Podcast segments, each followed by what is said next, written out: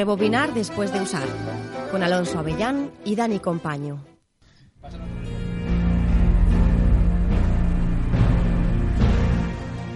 El cine siempre ha pasado de manera transversal por la sociedad, tocando todos los pilares de esta, y en algunos casos removiéndolos.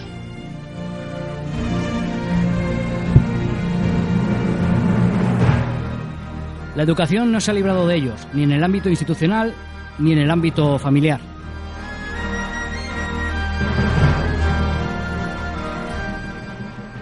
Sobre ese tema decía Robespierre, el secreto de la libertad radica en educar a las personas, mientras que el secreto de la tiranía está en mantenerlos ignorantes.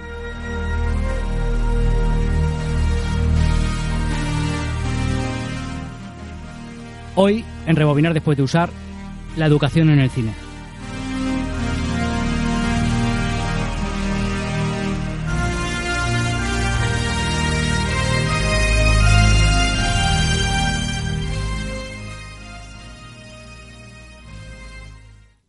Bueno, ya lo habéis escuchado. Bienvenidos a Rebobinar después de usar el podcast de cine del Diario Información, programa número 4 de la segunda temporada. Hoy vamos a hablar de educación.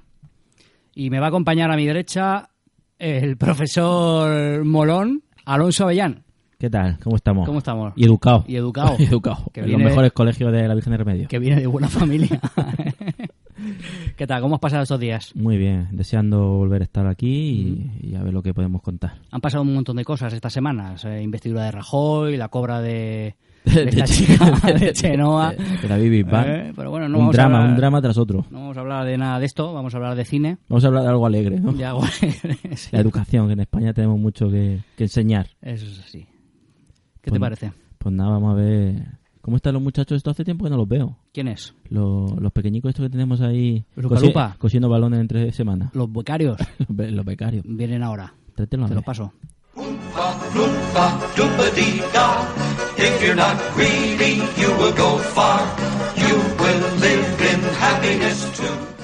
Bueno, y ejercen de costaleros porque han traído a tres magníficos podcasters de la, de la escena alicantina, como son José, Luis y Juanfrey Bogart, eh, de Camarote de los Marx.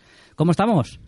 Pues muy bien. Eh, la verdad es que me parece muy buena idea lo de los Umpalumpa. Yo desde- siempre que oigo vuestro programa Sí. me parece que es magnífico presentar así a los, a los invitados. Y ahora que habla de nuestros programas que has... ¿Cuál, cuál te, te gusta más? Cine y deportes. Cine de deportes. Es el mejor, Sí, mejor sí, que sí. tenemos. Sí. Ese fue el que más me impactó. ¿Y el segundo? El segundo. eh, es que es muy difícil elegir. Pero bueno, creo que tuviste uno así rollo con abogados, que también estuvo muy bien. Muy rico. Sí, ¿no? abogado, abogado. bueno, vino Eulogio, que es abogado, que tampoco ha acertado. Y una vez medias. pasó por, por, por, por la calle enfrente un abogado. Bueno, pues era Luis. ¿Qué tal, José? ¿Cómo estamos? Abogado. Bienvenido a Rebobinar después de usar. Muchas gracias, caballero. ¿Cómo habéis pasado estos días? Recordamos, antes de nada, que nos invitasteis sin ningún tipo de compromiso a- al camarote de los Mars. Y... Es que el compromiso es nuestro por, por haber ido. Y... De verdad, en serio. O sea, ¿Dónde os metéis? y aquí, y aquí os tenemos a los tres.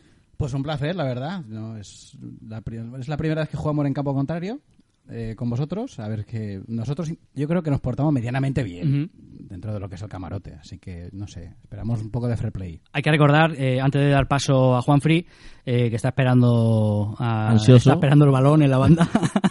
Hay que recordar que el camarote de los Mars es posiblemente el podcast decano de, de la provincia. Lleva 10 años. Pionero, eso, ¿no? Eso en podcast es muchísimo. 9 o 10 años es una barbaridad. Décimo primera temporada. Décimo primer.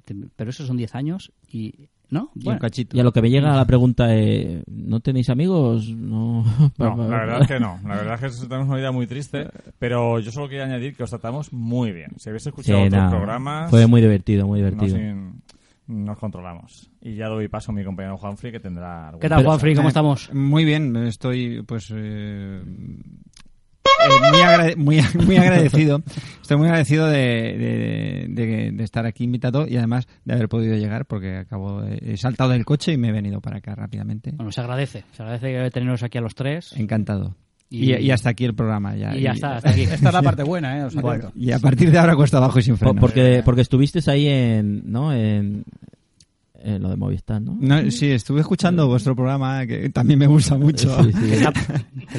¿Cuál, cuál, te- cuál? Todos, Todos. todos. No sabrías elegir, ¿no? Yo, no, no, yo los elijo todos. O sea, yo sí que sé elegirlos. No como Luis que no, es que me gusta más este. No, no. yo ¿Por qué quedarte con disfruto- uno, no? Es decir, Exactamente. porque es muy difícil. También es verdad que cuando pruebas el caviar, ahora irte a comer mortadela es jodido, ¿eh? Pero también es cierto que hay que comer de todo. O sea, También- una dieta a base de caviar no, no sería nada buena. es verdad. Pero una cosa, hablando de comer, es que ¿esto cuánto dura? Porque me están esperando para cenar. ¿Cuánto dura esto más o menos? Bueno, Pues una, si- si- una horita larga. Si no interrumpes, menos. Vale, vale, vale. No, no, pa- pa- Cuando Es antes- que Es un problema de cine de educación y te has puesto en profe ahí. vale. Hombre, hay que a los alumnos, a los primeros días de clase hay que darles. Yo sí, que sí. yo a mí me habían dicho que enviáis, o sea, aquí invitáis a gente que sabe de lo, o sea, un psicólogo para hablar de psicología en el cine, un abogado para hablar de cine de abogados y tal. Cine y educación, ¿por qué no lo habéis traído a nosotros? Por el bullying, por el bullying. Por- que- yo sabía que- Por el bullying que sufristeis en el Tenemos camarote, cara de matones, ¿no lo estás diciendo? ¿no? Sí, sí. Somos el- Guiño, guiño. y matones de la clase. En fin, bueno, lo que habéis hablado, vamos a hablar de educación y, y nada, vamos a pasarlo a través de tres películas, El Club de los Poetas Muertos, de The Tastmans, El Profesor, y una película belga de Mi Vida en, Mi vida en rosa. En rosa, vamos a pasar por los distintos aspectos de la educación y vamos a hablar en plan tertulia de nuestras opiniones acerca de esto. Alonso tiene una opinión bastante interesante sobre una estrategia eh, de aprendizaje, que es la del golpe de remo. Golpe de remo. Sí, vamos Golpe a, remo. vamos a poner los Simpson, ¿eh? Vamos Sí, a sí, pegar sí. un, un pequeño corte. Hablar en clase. Golpe de remo. Mirar por la ventana. Golpe de remo. Reírse de mis sandalias. Golpe de remo. Remar en la canoa del colegio. Oh, eso sí que es golpe de remo. Eso sí que siempre ha sido golpe de remo. Bueno, es otra técnica. Educación privada. Y ya está. Educación privada. Oye, pues creo que no es un buen resumen de la educación de siglos Sí, es una metáfora. de siglos precedentes. Es una ¿eh? metáfora. Mm. Es así. Así que nada. ¿Qué Pues traemos como noticias esta semana, Alonso? Pues nada, íbamos, íbamos a hablar, bueno, eh, hay unos, uno- unos trailers que estábamos esperando ya. De tres películas ¿Queréis bastante de la cobra? Que interesantes. lo sé yo. Eh, sí, aparte que... La de cobra lo- al final del programa. Sí, Lo haremos. la cobra, taca, taca. Eh, de Ghost in the Shell, que ya tenemos el primer trailer, con a ver qué, qué nos han traído. Con Scarlett Johansson. Scarlett Johansson. Ha sido bastante criticada, pues bueno, por los fans del cómic, como es asiático y tal. Pero bueno, no entiendo la crítica porque al final in No, pero si es que la, la ves, tío, yo creo que está, está muy bien ahí, Da, con su pego, transparencia. da un Sí. poco, Sí, sí, sí. sí. No, pero sobre todo por los rasgos que decían, de occidentalizado, pero digo, si the Shell y todo el manga está occidentalizado, o sea que no entiendo Sí, las sí. quejas por dónde vienen.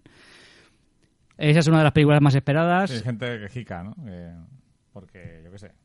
El que le Pones molesta- a Scarlett Johansson en una película y ¿por qué te quejas? No, no entiendo yo tampoco. No, totalmente incomprensible. Ujú. Y además te queja de que no tiene rasgos orientales. O sea, ¿hola? Pero tiene otros rasgos, ¿no? ¿Dónde te han educado, ¿Y, tío? qué, y qué más dará, no? Claro. ¿Y qué más dará? En fin, hay otra otro tráiler que estábamos esperando que es La La Land, la película del director de White Plus, con Ryan Gosling y Emma Stone. Bueno, es un musical, totalmente un musical, y la verdad que el tráiler tiene muy buena pinta. Ha tenido ya premios en festivales. Sí, sí, viene ya con un recorrido Es una película, la Movie Plus fue una gran sorpresa. Y esta creo que si responde a lo que están diciendo las críticas. Va de podemos- cabeza a los Oscar Es también. de diciembre, Sí. ¿no? En diciembre se. Enero, Diciembre, enero, enero. enero 2017. Ya para la carrera de los Oscar España. y Sí. probablemente pues nominaciones seguro y posiblemente hasta algún Oscar ya lo tiene ahí. White Plus, otra película sobre aprendizaje bastante interesante. Sí, eso iba a comentaros, que esta podríamos haberla metido como, en cierta manera, como educación también.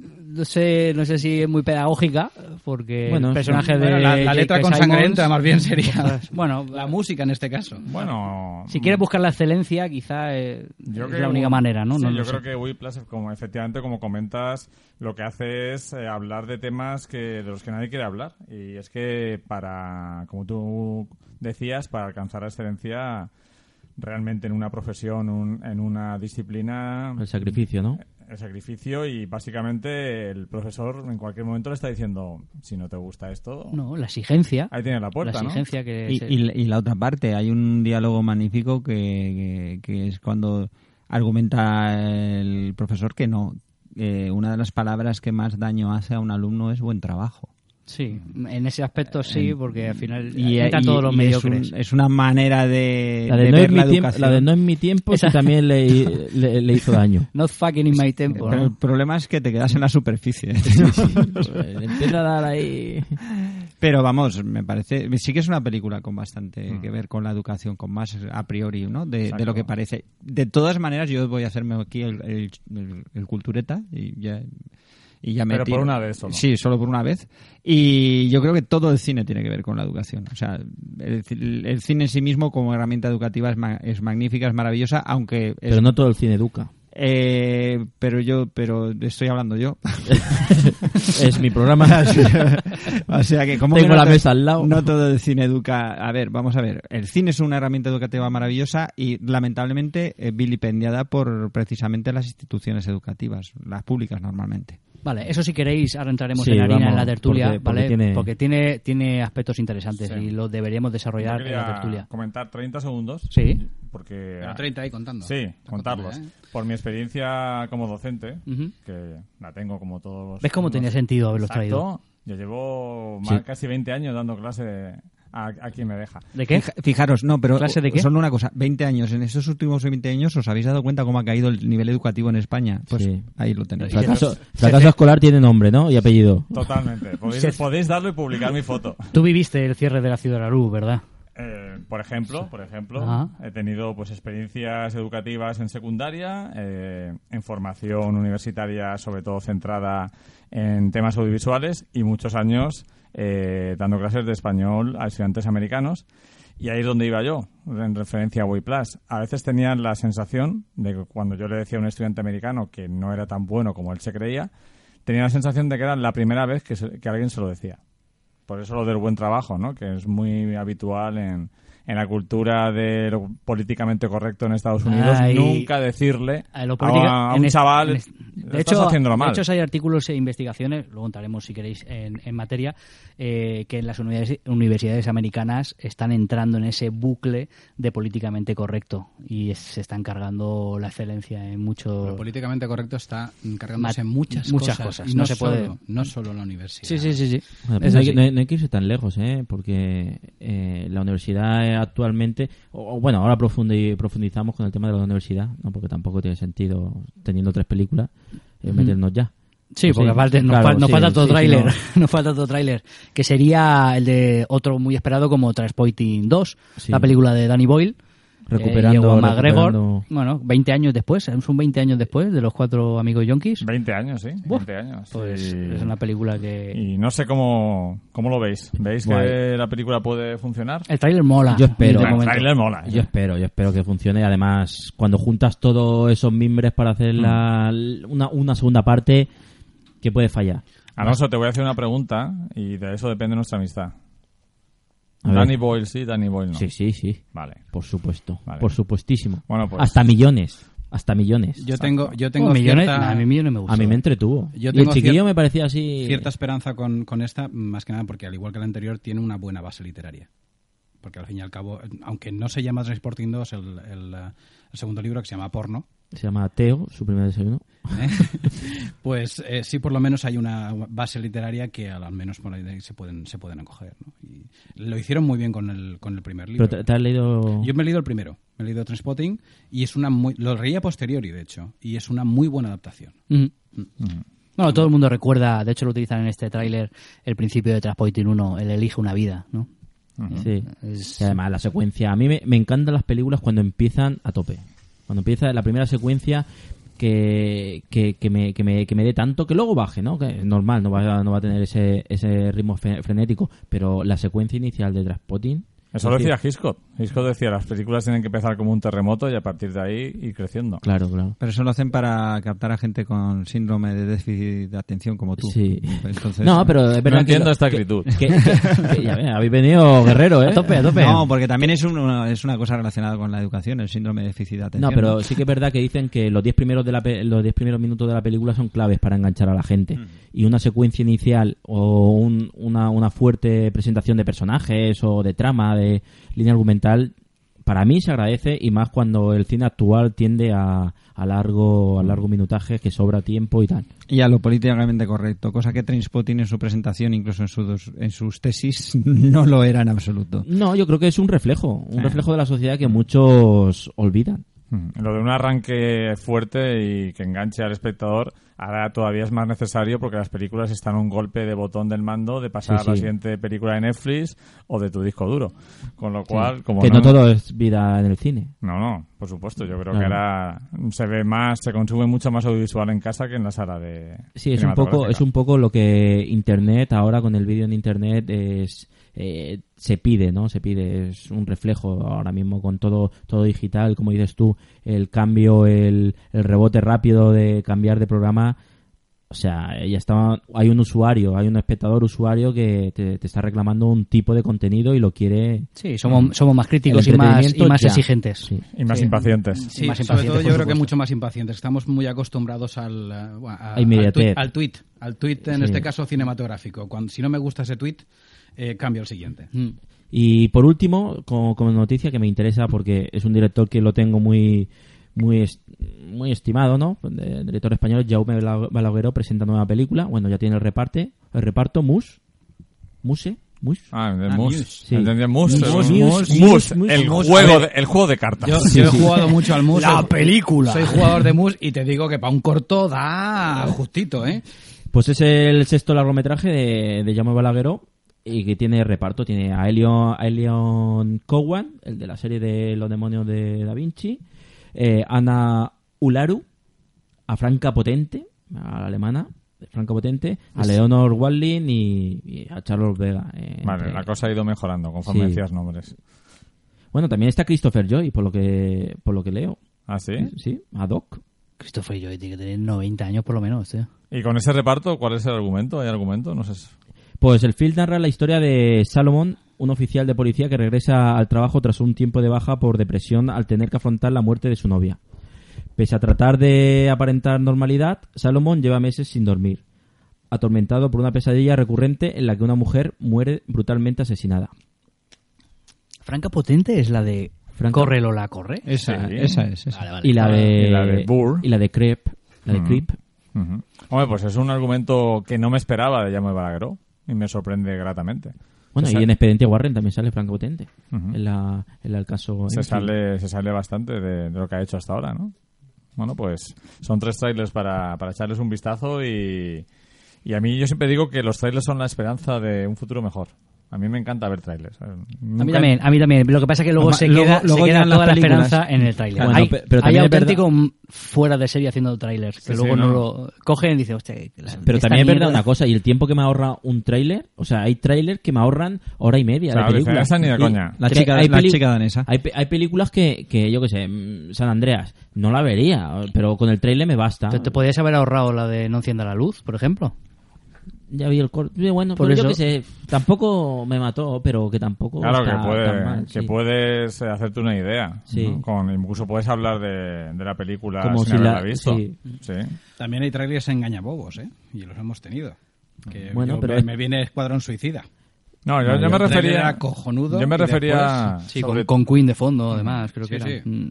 Yo me refería sobre todo a que la gente va al cine. eh, Conozco a personas que van al cine y le molesta que, que pongan trailers o pongan muchos, y a mí me encanta. A mí lo que me molesta es la, noti- la, la La publicidad, publicidad. Porque la publicidad, ahí sí- me siento un poco eh, engañado. Y mira que soy de publicidad. Pero si voy al cine por no tragarme publicidad de, un, de un- Sí. de una cadena privada, ¿por qué me metes 15 minutos de publicidad? Claro. O Yo me, si re- una... Hmm, yo me Pero refería bueno, a eso, a los trailers sobre todo. Tam- porque- También es verdad que la rentabilidad de, la, de las salas de, de los exhibidores no es tan grande para no permitirse... Yo en esos Ese- aspectos estoy de acuerdo contigo. Prefiero que me metan trailers a que me metan publicidad, porque al fin y al cabo mm, te vas haciendo una idea de lo que te va a venir, Claro. pero. Sobre la rentabilidad de los cines, me, el otro día lo comenté en el camarote, pero os lo cuento también a vosotros porque una cosa que me sorprendió muchísimo es por qué traen una película de poco público en lugar de otra película de poco público. O sea, película muy minoritaria, pero con, con cierto punto comercial, ¿de acuerdo? Ah, porque van por paquetes normalmente. hay Sí. algunas que van con... por Pero en la, en la cuando lo seleccionan ellos, o sea, han traído un ejemplo claro. Han traído los visitantes, la, la nueva de los visitantes, que ha sido un fracaso en taquilla, y no ha, con en Alicante tuvo dos o tres copias y no, y no hay películas como Maggie's Plan eh, con Ethan Hawke y Julian Moore. Y le pregunté al gerente que por qué. Me dice, porque la de los visitantes, su público deja mucho más dinero en el bar. No creo yo. Ah, por tema de perfil. Sí, sí. Por tema de perfil. ¿Tú crees? Eso me dijo el que lo... No, sí, lo hemos hablado alguna vez que Hombre. venden paquetes de películas cuando venden una muy comercial. Sí, yo conozco de- meten otra. Eso de como, las como- productoras. Para comprar Spider-Man 2 tenías que llevarte 30 40. Claro, que tú quieres Spider-Man 2 que te va, te va a dar, bueno, que sí que va- es una película muy rentable, pues te tienes que comer estas. No, eso yo lo tenía claro, pero ya llegar hasta ese punto de definición de decir, no, esta película no me va a traer mucha gente, Por público adulto. pero me va me lo van a petar en, en el bar. En el bar. No sé, puede ser. Puede ser. Bueno, siguiendo con la última noticia, es una noticia que nos ha quitado el sueño y es que Steven Seagal, uno de nuestros pilares, eh, ha obtenido la ciudadanía rusa. Declarado admirador de Putin, el tipo se ha declarado que es un ruso de la madre patria. Ahora que se va a llamar Boris Seagal. Y más o, sabiendo Yuri, que o Yuri. la- habrá renunciado a la estadounidense, entiendo. No lo sé. No, no. No puedes tener dos. Estaría no, buena. sí. Estados Unidos no, creo que no permite La doble la nacionalidad. doble ¿no? nacionalidad, bueno, en el baloncesto sí que ocurre mucho. Había algo, alguna historia que cuando te nacionalizabas o al revés, te nacionalizabas estadounidense, tenías que renunciar a la de tu origen. No si eres estadounidense, que puedes tener una doble nacionalidad. Creo que van por ahí los tiros. Pero bueno, es bastante curioso que este tipo, este tiparraco se, se nacionalice. ¿Qué pasa? Que tiene claro que no gana mañana Donald Trump. Sí, estamos grabando el lunes, lo acaba de decir eh, Luis.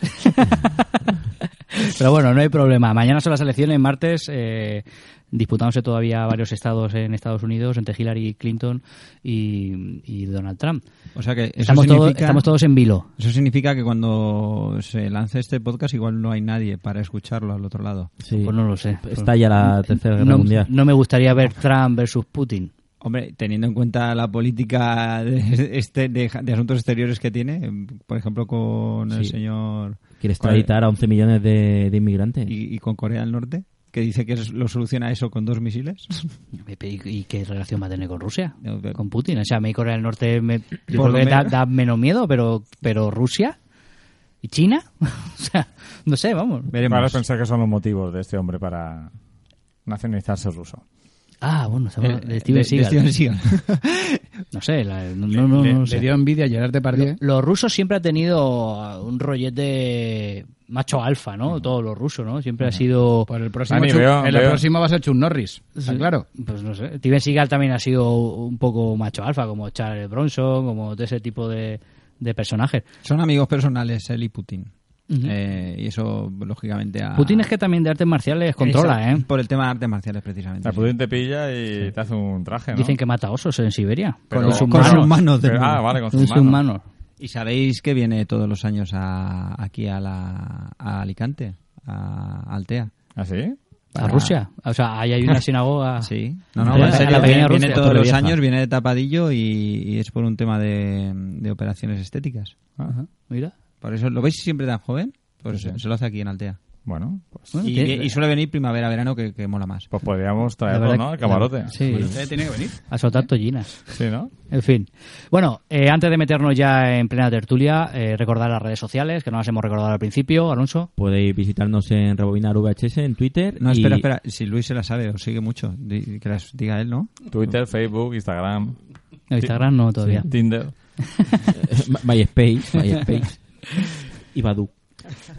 En Rebobinar VHS en Twitter y en Facebook por Rebobinar después de usar. Eso Ahí. es. Y nos podéis seguir, nos podéis escuchar en iVoox y, y en iTunes. ¿De acuerdo? Vamos a escuchar un consejo publicitario y arrancamos con la tertulia. Dale, dale. Café con leche, diario información y suplemento fin de semana. Comienza la jornada en modo ocio. El suplemento fin de semana te acerca todas las propuestas de teatro, cine, conciertos y las exposiciones más recientes de toda la provincia. No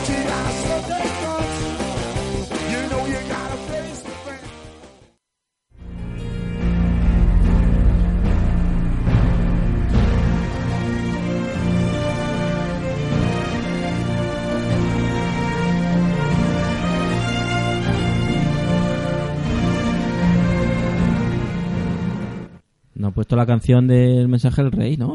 No, es el Club de los Poetas Muertos, la canción, la película con la que vamos a arrancar la tertulia de, sobre educación. Una película que ha propuesto, han propuesto los chicos del camarote.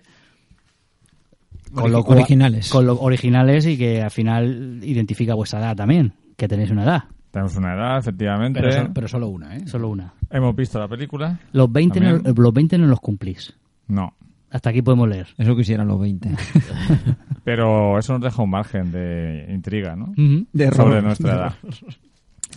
Eh, bueno, la propusimos porque es verdad que yo creo que es una película que marcó un poquito a nuestra generación. Es curioso porque yo la, la volví a ver este verano.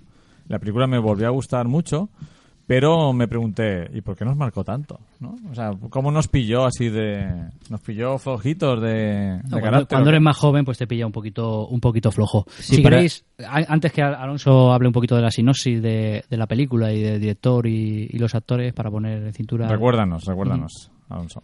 Sí, no, que quería decir, pues, eh, que para el que no haya visto el Club de los Poetas, eh, iba a decir poetas violentos, porque es un grupo de rap y se me ha ido. digo, no sé si. Bueno, no soy de rap, ¿no? O sea, ¿Ves nuestra cara de... Sí, de- sí. ¿eh? ¿De qué? Oh, eso sí que es golpe de remo. Pues la película es del 89 y la sinopsis, pues bueno, es un, es un elitista y estricto colegio privado de Nueva Inglaterra. Ya mola. Un grupo de alumnos descubrirá la poesía, el significado del carpe diem. Ahora tan un poco ya, yo estoy un poco del carpe diem. Sí, ya, ya está muy escuchado. Sí, sí, está un poco.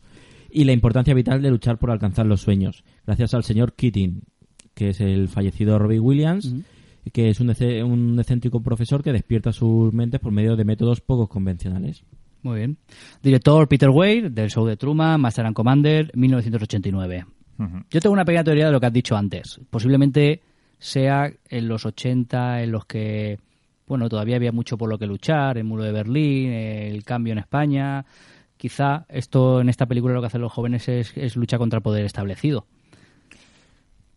Sí, la verdad es que yo creo que la, la película, aunque está ambientada a finales de los 50, si no recuerdo mal, muy a finales de los 50, 59 creo que es, es cierto que... Pues yo- entonces hay un fallo ahí de porque él se pone a imitar al padrino de Corleone en la película. Es que la vi hace poco. O sea, ¿se está ambientada al final de los 50? No, Eh, no se pone a imitar al padrino Corleone, se pone a imitar a Marlon Brando haciendo de eh, Marco Antonio en Julio César. ¿No es con Vito? No.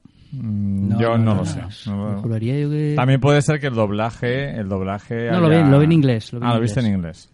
Pues puede ser, no te lo decía porque, por ejemplo, en las películas de los hermanos Mars hablan de Fidel Castro en el doblaje español. Y eso son los 50 después de Batista. Eh, claro, y las películas son de los años 30, pero fueron redobladas. Ya, claro. Pues. Pero bueno, eh, básicamente yo creo que el tema está en que mm, pues era una España, como tú bien dices, que acababa, todavía estaba cercano el, la dictadura y, mm, por ejemplo, yo estaba en ese momento cuando vi la película pues estudiando en un colegio de, de curas, un colegio religioso, y ese punto que muestra la película de disciplina y un mundo estricto todavía lo tenía presente. Acababan de meterme a las chicas en el aula, había estado solo con chicos hasta los 14 años. Y eso con te marcó. Eso me marcó, además sí que o sea, hay, hay secuelas que no se, no se borran nunca. Y Así hemos salido, Luis. Efectivamente. Entonces creo que básicamente sí que conectamos con ese punto. También eh, ahora sabéis que normalmente, bueno, existe el tópico, pero eso lo dicen mis amigos profe- eh, profesores, que ahora van los padres a, a leerle la cartilla a los profesores porque le han dicho algo al alumno. A- En mi época era al revés. Yo tenía un, un padre muy estricto, un poco como el protagonista. Entonces, todo eso hizo que aunque fuera un ambiente muy diferente, una época muy diferente, un lugar Estados Unidos totalmente alejado de mi realidad, pues creo que los temas universales que trata hace que te identificaras. Y aparte de eso, yo creo que también en lo que respecta a la educación pura y dura, eh, mm, todos hemos tenido, o por lo menos los de nuestra época, ya voy a ponerme abuelo cibolleta, eh, ese profesor que eh, enseña de, de forma tradicional. El profesor enrollado está también. A- a todo lo contrario. Ah, el- lo el contra- tradicional. El tradicional. Entonces... eh, El de en golpe de remo. En este, el de golpe de remo, exacto. Y más en, en- Golpe de remo. Exacto, y más en colegios de curas como hemos estado nosotros.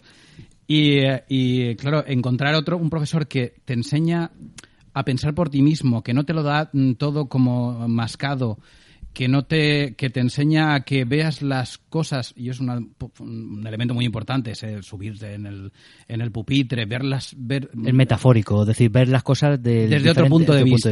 Entonces, eso también quieras que no nos llamaba bastante la atención. Yo creo que ese, esa, esa- ese puntito, esa, esa forma de, de esa forma de enseñar del profe- profesor Keating mm, también nos marcó. No, y aparte que yo creo que en los 80, como cada película eh, tiene su momento, hay películas que si las pones hoy en día se ven los remakes, no mal. funcionan. Por ejemplo, no sé, aquí se le ocurrió eh, hacer un remake de Ben Hur, cuando Ben Hur es una película, un peplum que con un escenario eh, católico que estaba en un... De hecho, no tiene bueno, sentido. Pues, también es, bien es cierto que Ben Hur ya era un remake. eh, sí, sí, pero bueno, en, en esa época tiene sentido. En el 2014, 2015 No, no, o bien, 2016 no tiene sentido Es la, historia, es la historia que te pide un, un, un revisionado, es decir, un remake, eh, volver a hacerla, no, no, no solo por Claro. hacer una película, por hacer Aunque luego ya hemos hablado en algún, en algún programa que, que hay objetivos, hay estrategia de, mar- de marketing que sí que pueden pedir también un, un Sí, para remake. volver a captar la nostalgia Claro. y un público que ya ha crecido y demás. Pero a lo que iba es a que creo que en los 80 hay numerosas películas que, que hacen eh, suya la rebeldía. Vamos a ver otras películas adolescentes como puede ser, porque está yo lo, enca- lo- lo encajo dentro del mundo adolescente. El Club de los Cinco, por ejemplo, hace una epopeya de la rebeldía y de los que, que no están bien integrados dentro de los, los grupos y demás. Sí, Entonces yo creo que los 80 es una época diferente y no ni mejor ni peor diferente que posiblemente hoy en día los chavales pues no lo entenderían el club de, los poetas muertos yo creo que hoy un chaval joven igual no lo termina De todas maneras, también eh, no quiero obviar no, que hay un subtexto que, que para mí es muy interesante y, y que me genera un poco de rechazo esta película en el sentido, un poco eh, adentrándome más en, en el reflejo de una sociedad clasista, ¿no? Y, y elitista de la preparación de unos jóvenes para ocupar puestos importantes en un país. Y eso es el, el colegio donde están. Porque sus padres son personas importantes en la sociedad y los hijos tienen que, que serlo. Una presión, una presión que ellos no lo han elegido, está claro, pero que está ahí, está, Bueno. está ahí. Y me parece que también es interesante. bueno pero es la rebeldía de esos chicos ante Sí, sí, sí. Una, co- sí, una cosa es que me parece muy bien, ¿no? El, a ver, eh, tú no naces donde, tú no eliges donde, donde naces, pero está claro que, que la sociedad ejerce una presión en, en ti de, de- de determinada forma según la familia donde naces. eso es vamos a aprovechar para eh, escuchar un pequeño fragmento de la película Oh, capitán, mi capitán. ¿Saben de dónde es eso? ¿Nadie lo sabe?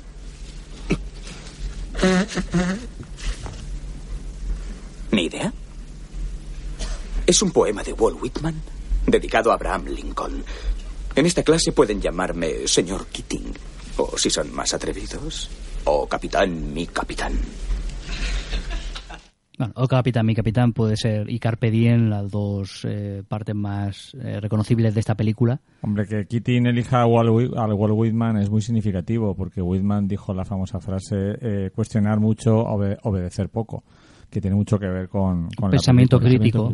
Mm. Efectivamente. Entonces, eh, eh, mm, a tenor de lo que ha comentado Alonso, es cierto lo que dices, pero yo creo que precisamente un poco la base de la película es mostrar eh, cómo eh, esos chavales están abocados a una presión que es la que sigue existiendo. Eh, en la sociedad americana es, es una no tienen reyes ni tienen mara- ni tienen nobleza, pero pero las universidades forman lo que es la, la clase alta y eh, Pero sucede, sucede también en España, ¿no? Sí, pero El creo- colegio, el colegio El Pilar, que te acuerdas, Hmm. el, Sí, el- Madrid. Sí, pero son colegios concretos en España. Pero en Estados Unidos el, Sí, el tema es más de que sistema, ¿no? desde pequeño, eh, lo hemos visto en películas más modernas, padres obsesionados ya en, man- en un poco cómico de a qué guardería llevarle, porque entonces irán a uno bueno de primaria y luego uno preparatorio y a la universidad. Eso está pasando con los nuevos padres aquí en España. Es un concepto se de están- exclusión social que Mm, se está tra- que de hecho se está adoptando aquí también en España Sí, esa por, exclusión. por eso hablaba también del colegio, ¿eh? El- en el colegio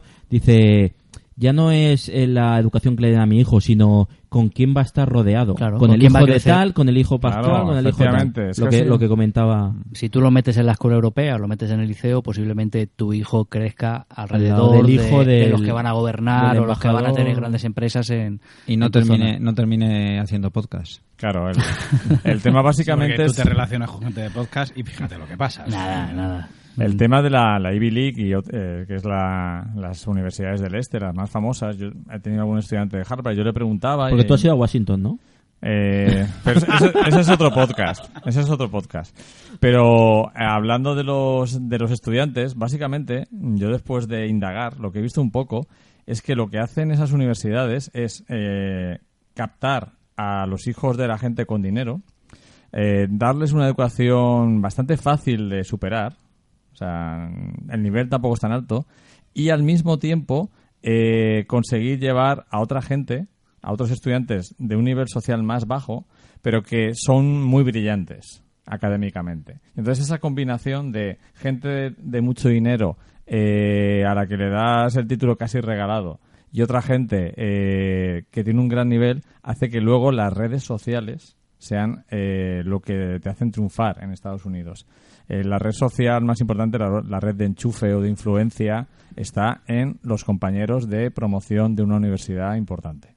Igual yo creo que aquí más es más el instituto, posiblemente. La universidad al ser fundamentalmente pública no pasa tanto.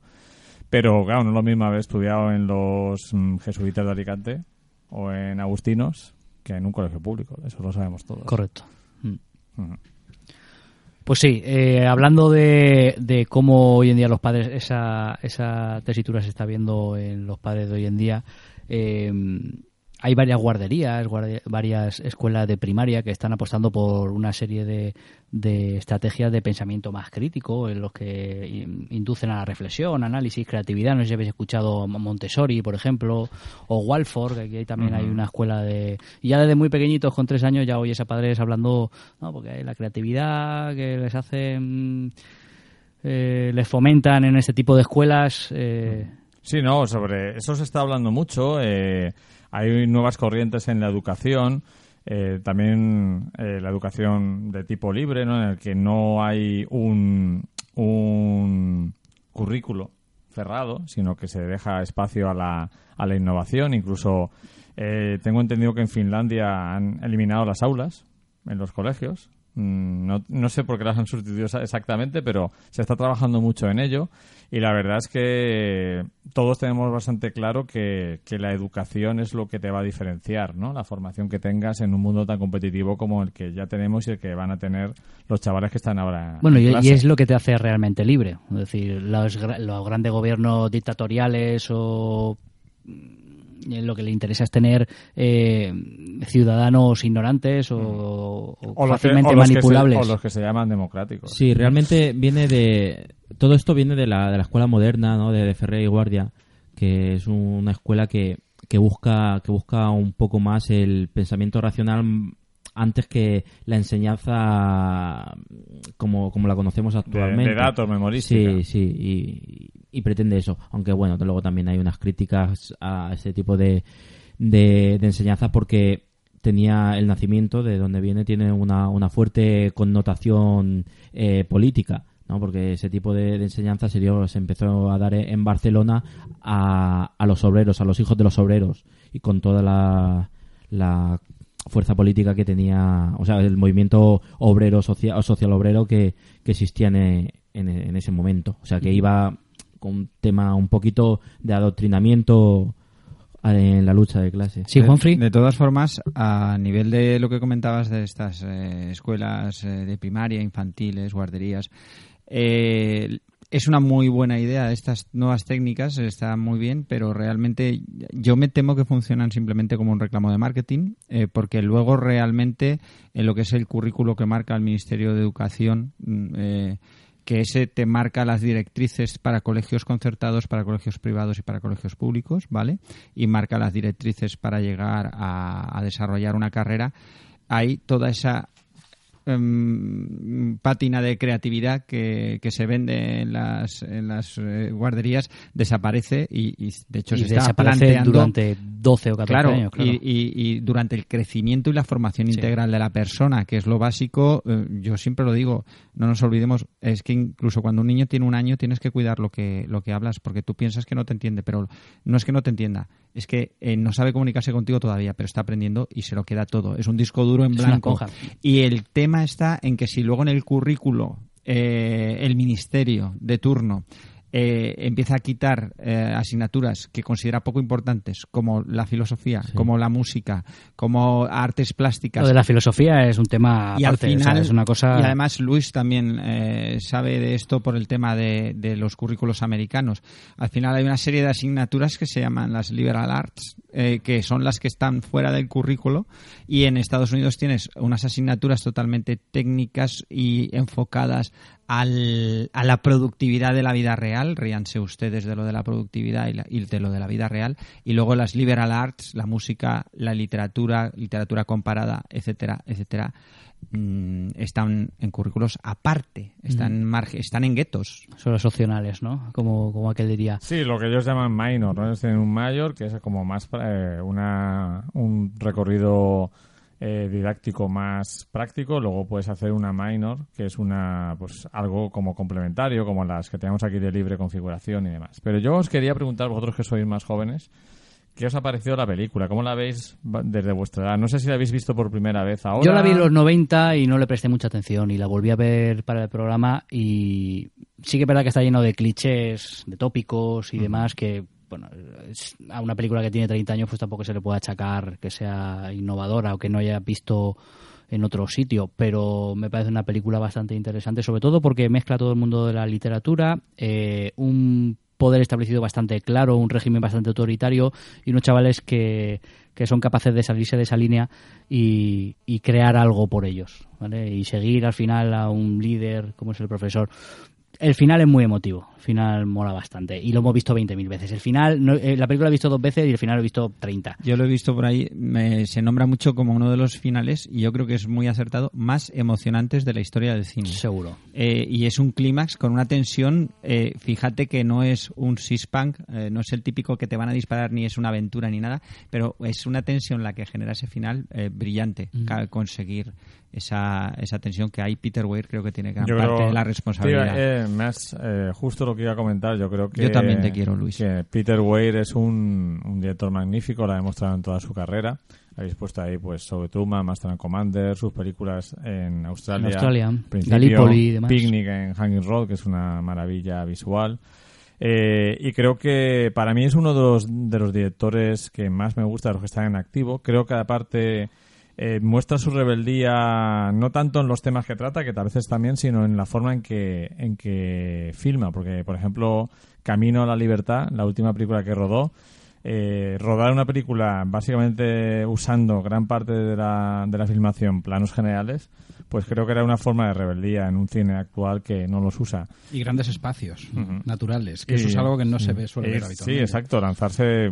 Peter ya tendrá sus añitos y lanzarse a un rodaje que prácticamente toda la película es en exteriores. Que luego pues recuerda un ya- poco el Renacido, ¿no? Un poco alguno, algunas partes del Renacido algún momento, recuerda. sí. sí. Sí, sí, es, es un poco el mismo, el mismo El concepto. mismo estilo, ¿no? Y mucho más dialogada la de Peter Weir, porque Peter Weir le da mucho peso a los actores y al diálogo sobre todo.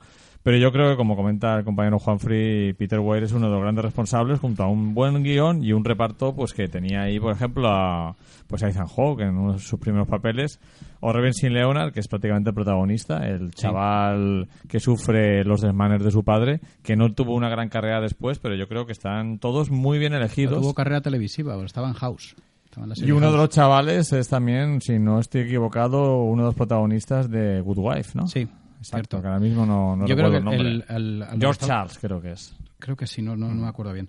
Yo creo que precisamente lo que estabais hablando de ese final tan emotivo, tan, eh, tan evocador, eh, reside en la fuerza primero de, de- de cómo dirige Wire, que es un grandísimo director, pero también en cómo dirige a los actores. Porque en el caso de Ethan Hawke, que es en el que recae el peso precisamente emotivo de esa, de esa última escena, está muy bien dirigido. Está en toda la película, pero en esa escena precisamente ¿Con qué edad contaría Ethan Hawke en esa película? jovencito. Yo no sé si sería su primera película o de sus Yo primeras 14 o 15 años. primeras apariciones. Y yo creo que eso, aparte de que mm, hay un- una elección de casting mm, muy conseguida, eh, sobre todo hay un se demuestra que Peter Weir sabe muy bien dirigir a sus actores y sacar provecho de ellos. Por añadir unos datos sobre la película antes de, antes de seguir. Sí. Eh, Pe- pe- creo- Ethan Hawke 19. 19 En añitos. la película, sí. Bueno, pensaba que era más joven, ¿eh? Tiene cara de Como, más como pipiolín. Luke Perry en Sensación de Vivir. Más o, más o menos. más o menos. Ah, Que me imagino que lo vas a comentar en, en los datos. Creo que es interesante señalar que ganó tanto el David Donatello como el César, a- o sea, el premio del cine italiano y el premio del cine francés a la mejor película extranjera. Con lo cual creo que es una película, como siempre Peter Weir, él hace un cine, aunque lo ha ha hecho gran parte de su carrera en Estados Unidos, un cine muy elegante, de un corte europeo que gusta mucho en el viejo continente. Fue un éxito, como añades, un éxito en taquilla. Eh, costó aproximadamente 16 millones de dólares y se recaudaron 235 millones de dólares. Un exitazo totalmente. Apabullante. O sea, apabullante. El éxito fue. Era la película que estaba en boca de todo el mundo. Pero no rascó nada a los Oscars. Ah, sí, mira, guion original. Nominada, no, nominada. Nominada película, director. Ganó el guion original. Ganó correcto. el guion, sí. Se quedó sin película, director y actor. Robbie Williams. Que por cierto no se pensó en él como primera opción. Fue Liam Neeson antes que él. Cuando no sé qué director era el que lo. Lo veo, lo veo también. proyecto. a Liam Neeson. Sí. Ujú. El Liam Neeson de los 80. Pero Williams tenía más peso, sin duda. Sí, lo que pasa es que mm, era más cómico. El, el- el Liam Neeson, que no es el madafaca de ahora, ¿no? Que es el, eh, no es el cañero de, de venganza ni nada, más cometido. ¿no? Claro, no, pero es que ese es de las últimas, la última década, ¿no? Sí. Cuando ha empezado a ponerle en películas de acción. Y yo creo que, para ter- si queréis, para terminar, eh, no sé si queréis comentar algo más, pero tenemos que hablar de las otras películas. eh, decir que creo que, que es mm, eh, una de las últimas películas mm, de corte dramático capaz de hacer ese, esa diferencia entre el coste de producción y la recaudación. Hoy en día es muy raro que una película de corte dramático que no pertenezca a un género fantástico o de cómic eh, lo pete tanto en taquilla. Creo que es el final, marca el final de una época en el cine, para mí. Puede ser. No sé. Es otro público, de todas formas, el que hay hoy en día. Por eso digo que marca el final de, de- de qué tipo de películas lo petaban en La, taquilla. la película también tuvo. El, hay que tener en cuenta que en los años 80 el dinero vuelve al cine. Hollywood vuelve a tener dinero para hacer películas. eh, empieza a explotar eh, la idea de blockbuster que aparece en los años 70 y de la mano de Spielberg y de, y de Lucas. Y uno de los géneros, eh, claro, los, directivos de Hollywood dicen, eh, ¿quién va al cine? ¿Quién se gasta dinero en las películas? Los jóvenes. Y uno de los géneros era la comedia juvenil, eh, las de John Hughes, etcétera, etcétera. Esta película, aunque tenía el mismo esquema con un grupo de protagonistas jóvenes, no era la película, la típica comedia, bueno, no era una comedia de hecho, la comedia juvenil de aventuras al estilo Los Goonies o de comedia con cierta carga crítica e irónica sobre la sociedad, como las comedias de John Hughes, El Club 5, La Chica Rosa, etcétera. Esta película, eh, con los eh, con el- la característica común de que los protagonistas son chavales de instituto, aunque son un instituto clasista, habla de otra cosa totalmente distinta que no hablan esas películas. Habla de otro tipo de rebeldía, aunque el tema de la rebeldía sí que estaba en las películas de John Hughes, sobre todo lo trata de otra manera y lo pone, lo, lo está contraponiendo, eh, yo creo que es muy importante, en los eh, años 89 eh, tenemos dos personajes eh, de peso como son eh, Margaret Thatcher y Ronald Reagan que están imponiendo el pensamiento único y están imponiendo mucho esta manera de pensar que hemos hablado de Máximo exponente del liberalismo. Exactamente, ese liberalismo económico, neoliberalismo, que, que, bueno, le puedes cambiar el nombre para a- al perro, pero el, vamos. Sí, hablando ahora que ha sacado a... Y, y para terminar, lo que quería decir que es, es francamente espectacular el éxito y además añadido a que no se hacían eh, las películas, no había nada parecido al Club de los Poetas Muertos. Sí, habla- hablando de, de la Thatcher, eh, hubo también un movimiento muy importante, también creo que tiene mucho que ver con la educación, porque hubo un movimiento social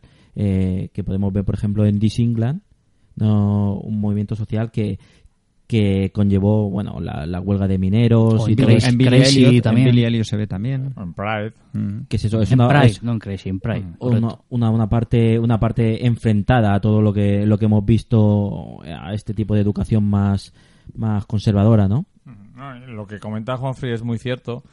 Eh, lo- el Te tema... estoy sorprendiendo hoy, Luis. ¿eh? No, el tema es que los, los, las películas con jóvenes eh, americanas, como El Club de los Cinco, que es una película que me encanta, realmente en Europa fracasaban, por lo general, porque los jóvenes españoles eh, y europeos estaban en es otra. que es que ten en cuenta que es un modelo muy americano Claro, entonces... Eso, este tipo que sí que a lo mejor hay partes de la sociedad que, que sí que se siente identificado Claro. pero para, para el, el, el español medio está muy lejos. Ya, pero aquí nos hemos comido la cultura popular Sí, americana no, no, con patatas. y, y nos las, y nos las seguimos comiendo. Por Pero, pero quiero, quiero decir que lo que lo que estaba comentando él, que aún así eh, ese tipo de valores, ese tipo de colegio de educación está muy muy sale- muy alejada de la una sociedad europea. De hecho, de hecho, en los años, a fin- bueno, esta película es del 89, a esa, esa- a esos, en esos años ahora todo llega con mucha más facilidad gracias a internet, gracias a todos los canales de televisión que hay.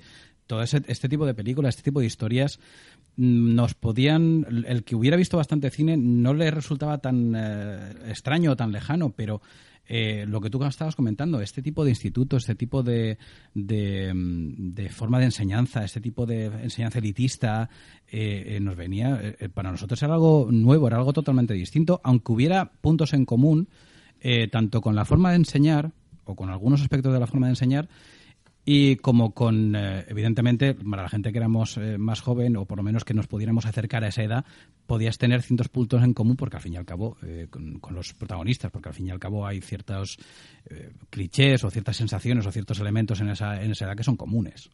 Vale, y ya para terminar, Luis. Sí, no, lo que estaba comentando era que básicamente esas películas, eh, como El Club de los Cinco, o incluso eh, Los Goonies, que tampoco fue un gran éxito en taquilla en su momento, el, vino después con el vídeo, eran películas que tenían un gran éxito en Estados Unidos, pero aquí no llegaban, no conseguían romper la taquilla. Y la diferencia con esta película es que siendo una película protagonizada por jóvenes, fue a verla mucha gente mayor también, porque sí que conectaba con un gusto más europeo, más adulto. Esa creo que es la diferencia.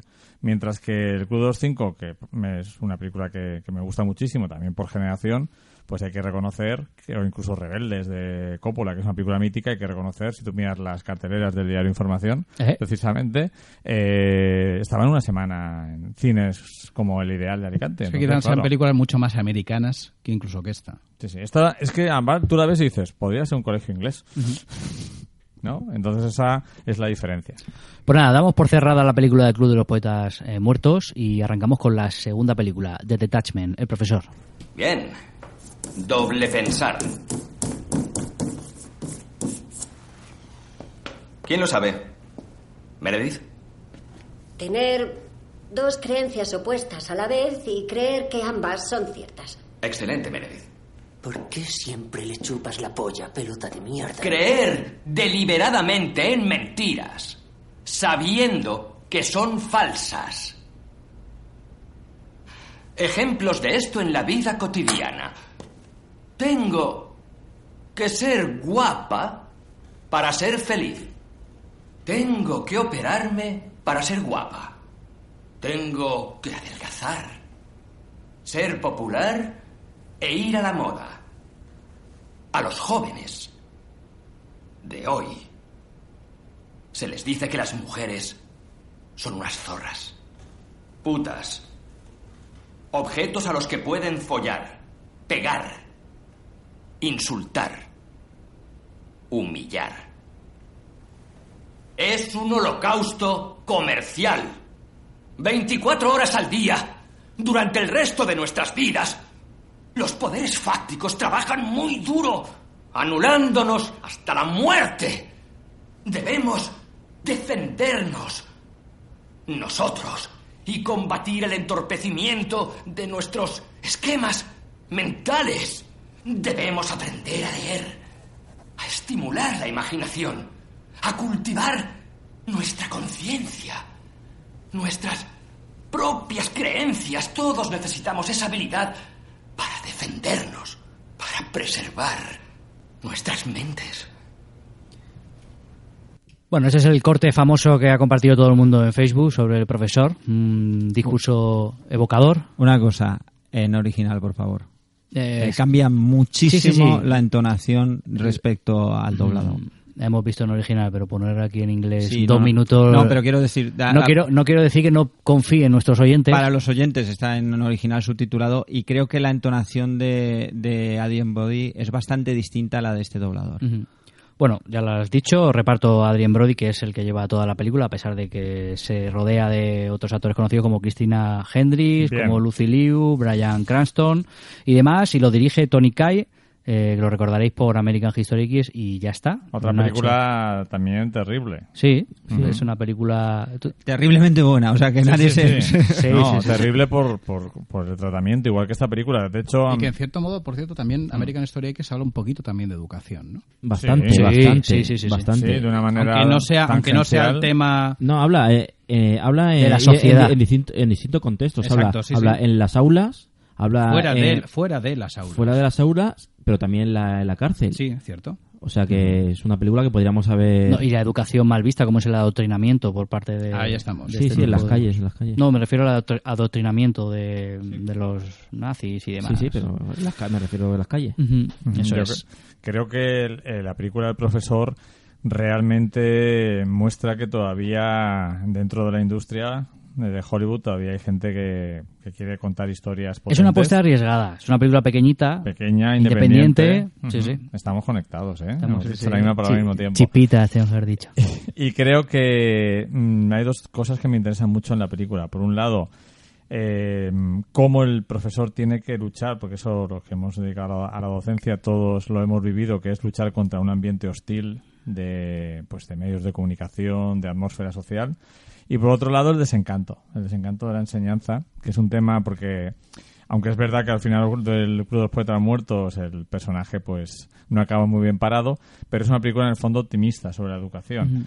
Y sí que muestra bastante el tema del desencanto e incluso como, como se comenta bastante sobre ella, el de un profesor que tiene una la mayor virtud que puede tener un docente, que es conectar con los chavales, pero que está un poco desencantado y que no la pone en práctica muchas Pero lo bueno que tiene la película es el reflejo no solo de, de- del profesor, sino de, del colectivo, ¿no? Sí, por es, supuesto. es un reflejo de, de cómo puede sufrir, llegar a sufrir a un profesor eh, y sentirse incomprendido, ¿no? Y, y también frustrado, ¿no? La frustración de Lucy, eh, Lucy Liu cuando, cuando está cuando está con la, con la chavala y al final se desahoga y le dice... O Cristina Hendricks también. Sí, le, le dice todo lo que tiene, lo, lo que va a ser. Yo he estado aquí matándome para que tú hagas, o sea, para que tú puedas ser, tengas una oportunidad en la vida y lo único que piensas es, y te vas a quedar. eh, no, no, No, porque le dice que va a ser modelo, dice que quiere ser modelo, dice pues no, no, tienes vas, a, no vas a ser modelo, no rompe eres- con sus sueños totalmente. po- porque no tienen nada de diferente, no tienen nada de no sé qué, al final te quedarás embarazada dentro de no sé qué y romperán tus sueños y la verdad que, que me parece que esta película la deberían ver todos los profesores, ¿no? Me parece que es un grito, un grito ahí a, a- no sé, chillando ahí en plan para, para intentar remover un poco más las conciencias de padres. un golpe de realidad. Sí, sí, ¿no? Porque hablando de la figura del profesor, que aquí está mucho más presente en distintas eh, facetas, eh, no solo la de, la de Adam Brody, sino otros profesores, como ha comentado Alonso, frustrados en su mayor, en su mayor parte. Eh, eh, la figura del profesor, en, sobre todo en la sociedad española, yo creo que se ha visto denigrada en los últimos años. Es una profesión que debería ir vinculada a la vocación, debería ser vocacional, como entiendo que la mayoría eh, será, y, y nos hemos encargado entre todos de, de quitarles esa importancia al profesor del instituto o del colegio, como el ejemplo que habéis puesto antes, que antes lo que decía el profesor iba a misa, el padre autoritario echaba la culpa al hijo y hoy en día... Estamos hacia- generalizando, estamos generalizando. Sí, hombre, pero- siempre, claro, es pero, pero es un reflejo, es un reflejo Pero de- la imagen de los padres yendo a buscar al Sí, no profesor directamente no o que se ve en la película. Eh, yo- a mí me, gusta, me, me gustaría ver a un profesor como una, como igual que un médico, o sea, como alguien al que admirar y que tratar bien, es decir, en todos los casos. El médico se ve de una manera prestigiosa porque depende de tu salud de, Sí, pero, de tam- ello. pero tampoco, ¿eh? Porque las No. presiones que se... Que, o sea, y el- la falta de respeto que se le da hacia- a, a los médicos, también es verdad que... Quizá más hacia el personal sanitario que hacia los médicos. Sí, al médico de cabecera, tú, ese, Puede ser. ese puede ser su... No, Puede no son ser. todos cirujanos, ¿no? El médico de Mm. cabecera tiene que vivir y sufrir día a Efectivamente, día. efectivamente. Pero es un poquito... eh, O el de urgencias. eh, Es, es un poquito, sí. Es un poquito también eh, la pescadilla que se muerde la cola, ¿no? Porque la falta de educación es lo que te lleva a comportarte de esa forma, ¿no? Es decir, si a los niños no los educamos bien, serán los que al día de mañana, el día de Exacto. mañana, y Es tanto yo responsable es el Mm. profesor como la familia. Yo creo que se junta en este país, porque no conozco tanto otros, la falta de educación, la ignorancia y la envidia. Es una combinación terrible. Porque si tú envidias algo con conocimiento de causa, realmente conoces eh, el objeto envidiado, pues puedes tener una justificación. Pero aquí en, en España ha habido muchísima envidia a la figura del profesor. O de un funcionario, Sí, que el profesor general. de Sí, funcionario. la, fra- la frase habitual es qué bien vivís. Y con vacaciones, pero claro, eh, cada profesión tiene su, su cosa. Me imagino que ser, por ejemplo, un taxista tenés que aguantar muchísimo a los clientes, pero eh, enfrentarse a una clase de 30, 35 chavales en esa edad complicada, motivarse todos los días. Eh, tú, mm, yo, yo he estado como oficinista y he estado como profesor. Y todo tiene lo suyo, pero tú es- tienes un día malo como oficinista y te escondes debajo del ordenador. Como profesor no puedes hacerlo. Pero eso viene... eh, Entonces ha habido mucha envidia y- injustificada hacia el profesor. Realmente yo lo, siempre lo achaco a, al desconocimiento ¿no? y, al, y, al, y al no valorar el trabajo de los demás. Es decir, los españoles, el español, ¿no? así otra vez generalizando, tendemos mucho a menospreciar el trabajo de alguien y a valorar mucho nuestro trabajo. Y eso es uno de los, de los estigmas y de, y de lo que más lastra la sociedad española. Es decir, pero ya voy desde el, el fontanero al mecánico, desde el mecánico al administrador, eh, o sea, a todo el mundo. Mi trabajo, mi hora vale, el mecánico te puede decir, mi hora vale 50 euros, pero tú no me puedes cobrar 50 euros. O Ujú. sea, es, y eso es Sí, sí, está claro. eh, el día a día, el día a día. está claro, eh, al estar hablando de la figura del profesor, pues eh, focalizamos en eso, pero tienes toda la razón. De todas formas, es que también, eh, bien es cierto que la- la- se, ha de- se ha devaluado, por lo menos la idea que, que tiene la sociedad de, la, de la- figura del profesor, se ha, se ha devaluado bastante. Ya no es. eh, no solo no se le considera importante, sino que encima, pues por un lado no se le considera importante, eh, personalmente, además, lo que estábamos comentando, que al ser funcionarios, la mayoría de ellos, evidentemente los que no están en colegios eh, privados, pues eh, eso de esa idea de que, joder, es que vivir muy bien, tenéis no sé cuántos meses de vacaciones, no sé cuántos, tenéis las... eh, claro, como si eso, mm, como si su trabajo día, día- diario no fuera bastante complicado, que lo es. Y como si no tuvieran que llevarse trabajo a casa, que no hace la mayoría de Es- otra gente. Exacto, sí, porque tú cuando trabajas en una fábrica y acabas el viernes, hasta el lunes no vuelves, pero el profesor se lleva, se lleva todo el trabajo el fin de semana. Es desconectar, no puedes desconectar. Exacto. Pensar el, el día de mañana que tengo que tener una clase preparada o es que eso... Como profesor vives siempre Es- en el futuro. Exacto. En dos o tres semanas, incluso en el semestre siguiente. Y eso es muy. De hecho, es una de las profesiones con más bajas por estrés. Pero aparte de eso, el- eh, se ha delegado, o por lo menos eh, eh, en cierta manera se ha delegado tanto la enseñanza como la educación, que son dos cosas muy distintas, en, en la figura del profesor. Cuando, cuando, Sí, es, la- eh, cuando la enseñanza es parte del profesor y la educación es parte de los padres. Sí, hay un, tengo una amiga, ¿no? Una amiga profesora que hace poco estábamos hablando de- del tema de educación, ¿no? Y, y como ahora también a colación está el tema de la huelga de deberes, ¿no? Y venían los padres en, una reunión eh, a ver qué, qué deberes tiene que tener el chiquillo y se pone, eh, céntrese en que se abroche bien eh, la chaqueta. Este fin de semana el deber va a ser que se abroche bien la chaqueta. No, hombre, eso nada. ¿Sabe abrocharse bien la chaqueta? No. Pues entonces no piense más allá. No piense en que tiene que aprender las tablas de multiplicar, no piense que tenga que aprender tal, que se abroche bien la chaqueta. Poco a poco, que son niños. Estamos, bueno, estoy poniendo un ejemplo de, de un, un chiquillo de, de- Sí, porque con 16 años Sí, yo ya- creo que ya que sabes aprovechar, aprovecharte la chaqueta. Bueno, nunca, nunca se sabe. ¿Tú, Dani, cuándo aprendiste? Con 14 Con ya. 14 ya lo Y hacías, sabía, ¿no? Y me ataba los zapatos también. Yo, no te, sí. yo no tenía chaqueta. En fin, ¿a- ¿os ha gustado esta película? Eh, A mí la película, cuando se estrenó, yo la destaqué como una de las mejores películas del año. Me pareció que era un soplo de aire fresco en un cine a veces americano muy convencional, muy repetitivo en sus fórmulas. Y esta es una película que no anda con paños calientes. sino Y a que mí me encanta el, el, el olor a underground. O sea, ese rollo independiente que se, Hmm. desde el primer plano de los, de los títulos de crédito, que luego me recordó un poco ¿Te a, recuerda- la, a la Ju- a la Juno, ¿sabes? Juno, el ¿Y título te de recuerdas a Harv Nelson? Hay un- una película, Ah, sí, la Nelson, de- también de, un- de- de otro profesor, era era Ryan Gosling, y era una película también sobre la educación, en otro, de otra forma. Sé cuál es, pero no la he visto. Eh, y, y era también tenía ese ambiente que tú dices, de cine independiente auténtico. Sí. y la pregunta que tengo yo, que no lo he mirado, ¿por qué Tony Kai ha hecho dos películas en 20 años? Pues creo que se está sacando un FP. No, tiene, tiene su razón de ser. Pero es un poco vago, ¿no? Por- no, aparte de que sea un- profesor. Aparte de que sea un poco vago, es que, que todo puede ser también. Eh, al parecer, con American Story X tuvo bastantes problemas con Edward Norton. De hecho, Edward eh, Norton está- es muy criticado por directores que lo, que lo dirigen. pues ¿eh? eh, se, se ve que, mm, sobre todo, como hagas otra película te mato, ¿o qué? no, se ve que Pon la eh, boca en el básica- básicamente lo echó del, del montaje. O sea, él la dirigió, pero no la montó.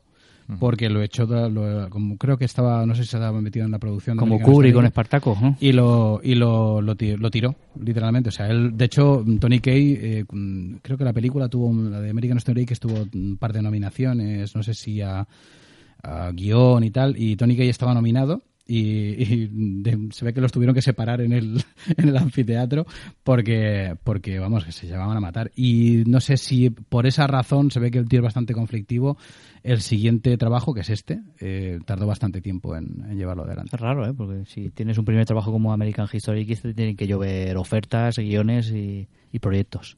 Yo de todas maneras sí que quiero decir que eh, teniendo en cuenta, a- a- advertir un poco al, al oyente que a lo mejor no haya visto las películas de Tony Kay, número uno, por supuesto, recomendárselas. Son películas grandísimas, como decía Luis, terribles, también tienen cierto punto terrible, socialmente terrible. Me está dando miedo tanta eh, conexión hoy. Mm.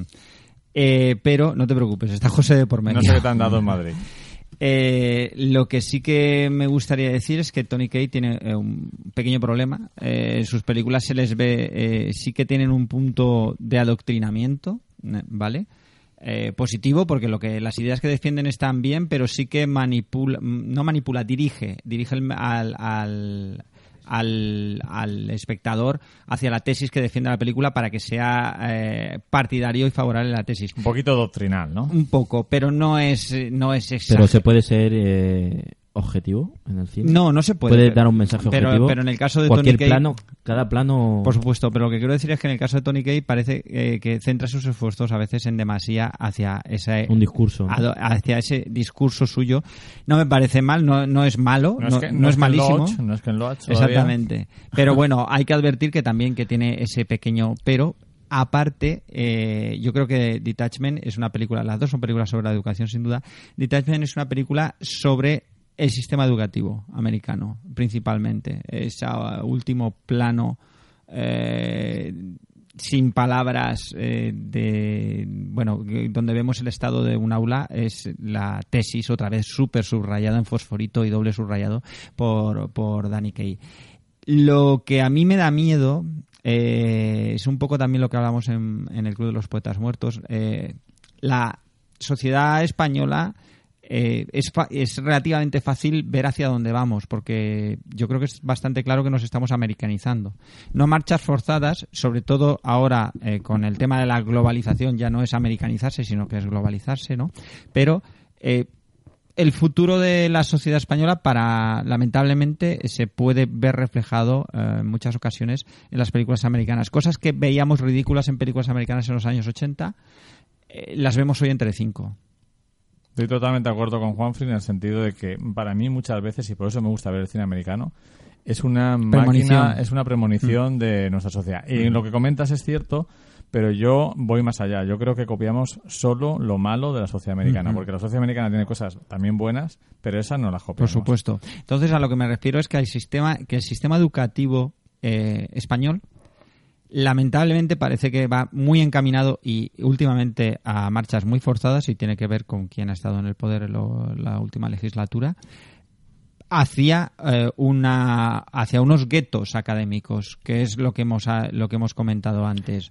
Unos guetos académicos que hacen que eh, solo eh, quien tenga unos mejores recursos académicos va a obtener una mejor educación o va lo cual ya me resulta gravísimo, va a conseguir eh, pagar la matrícula de la universidad y alguien que no tenga esos recursos o bien se va a empeñar de por vida o no Sí, yo creo que el, o no va a estudiar en, directamente. en la, la sociedad española eh, tenemos ha, ha ido evolucionando, de evolución, ¿no? Eh, Va Involucionando.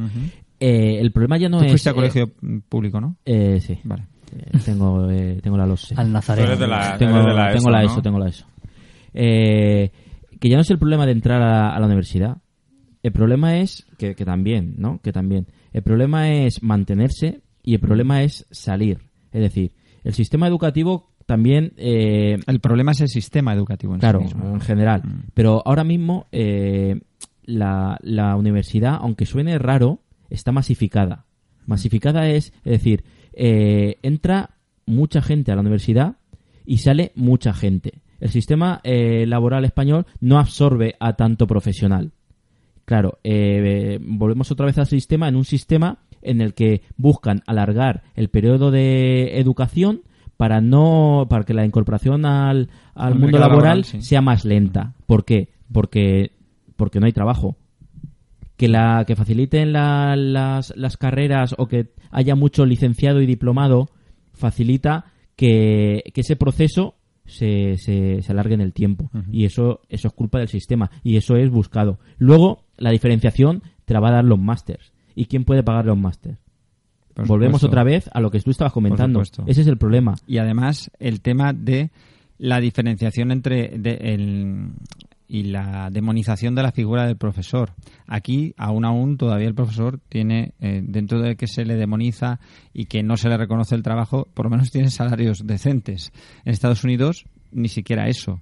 Estados Unidos eh, tienen salarios nefastos y en la película se ve que creo que, eh, que el personaje principal, Adrien Brody, o algunos otros personajes lo combinan con otros trabajos para poder Pero salir aquí, adelante. aquí un profesor asociado puede tener un salario de 400 o 600 euros. ¿eh? Sí, no, pero bueno, yo estoy hablando. Yo ¿O estoy no? pensando ¿No? más en un profesor de O me- me instituto. estoy equivocando. No, no te equivocas para nada. Yo estoy pensando más en un profesor de instituto, pero que incluso hasta en eso. Sí, pero yo te estoy diciendo uno de universidad. Mm. ¿eh?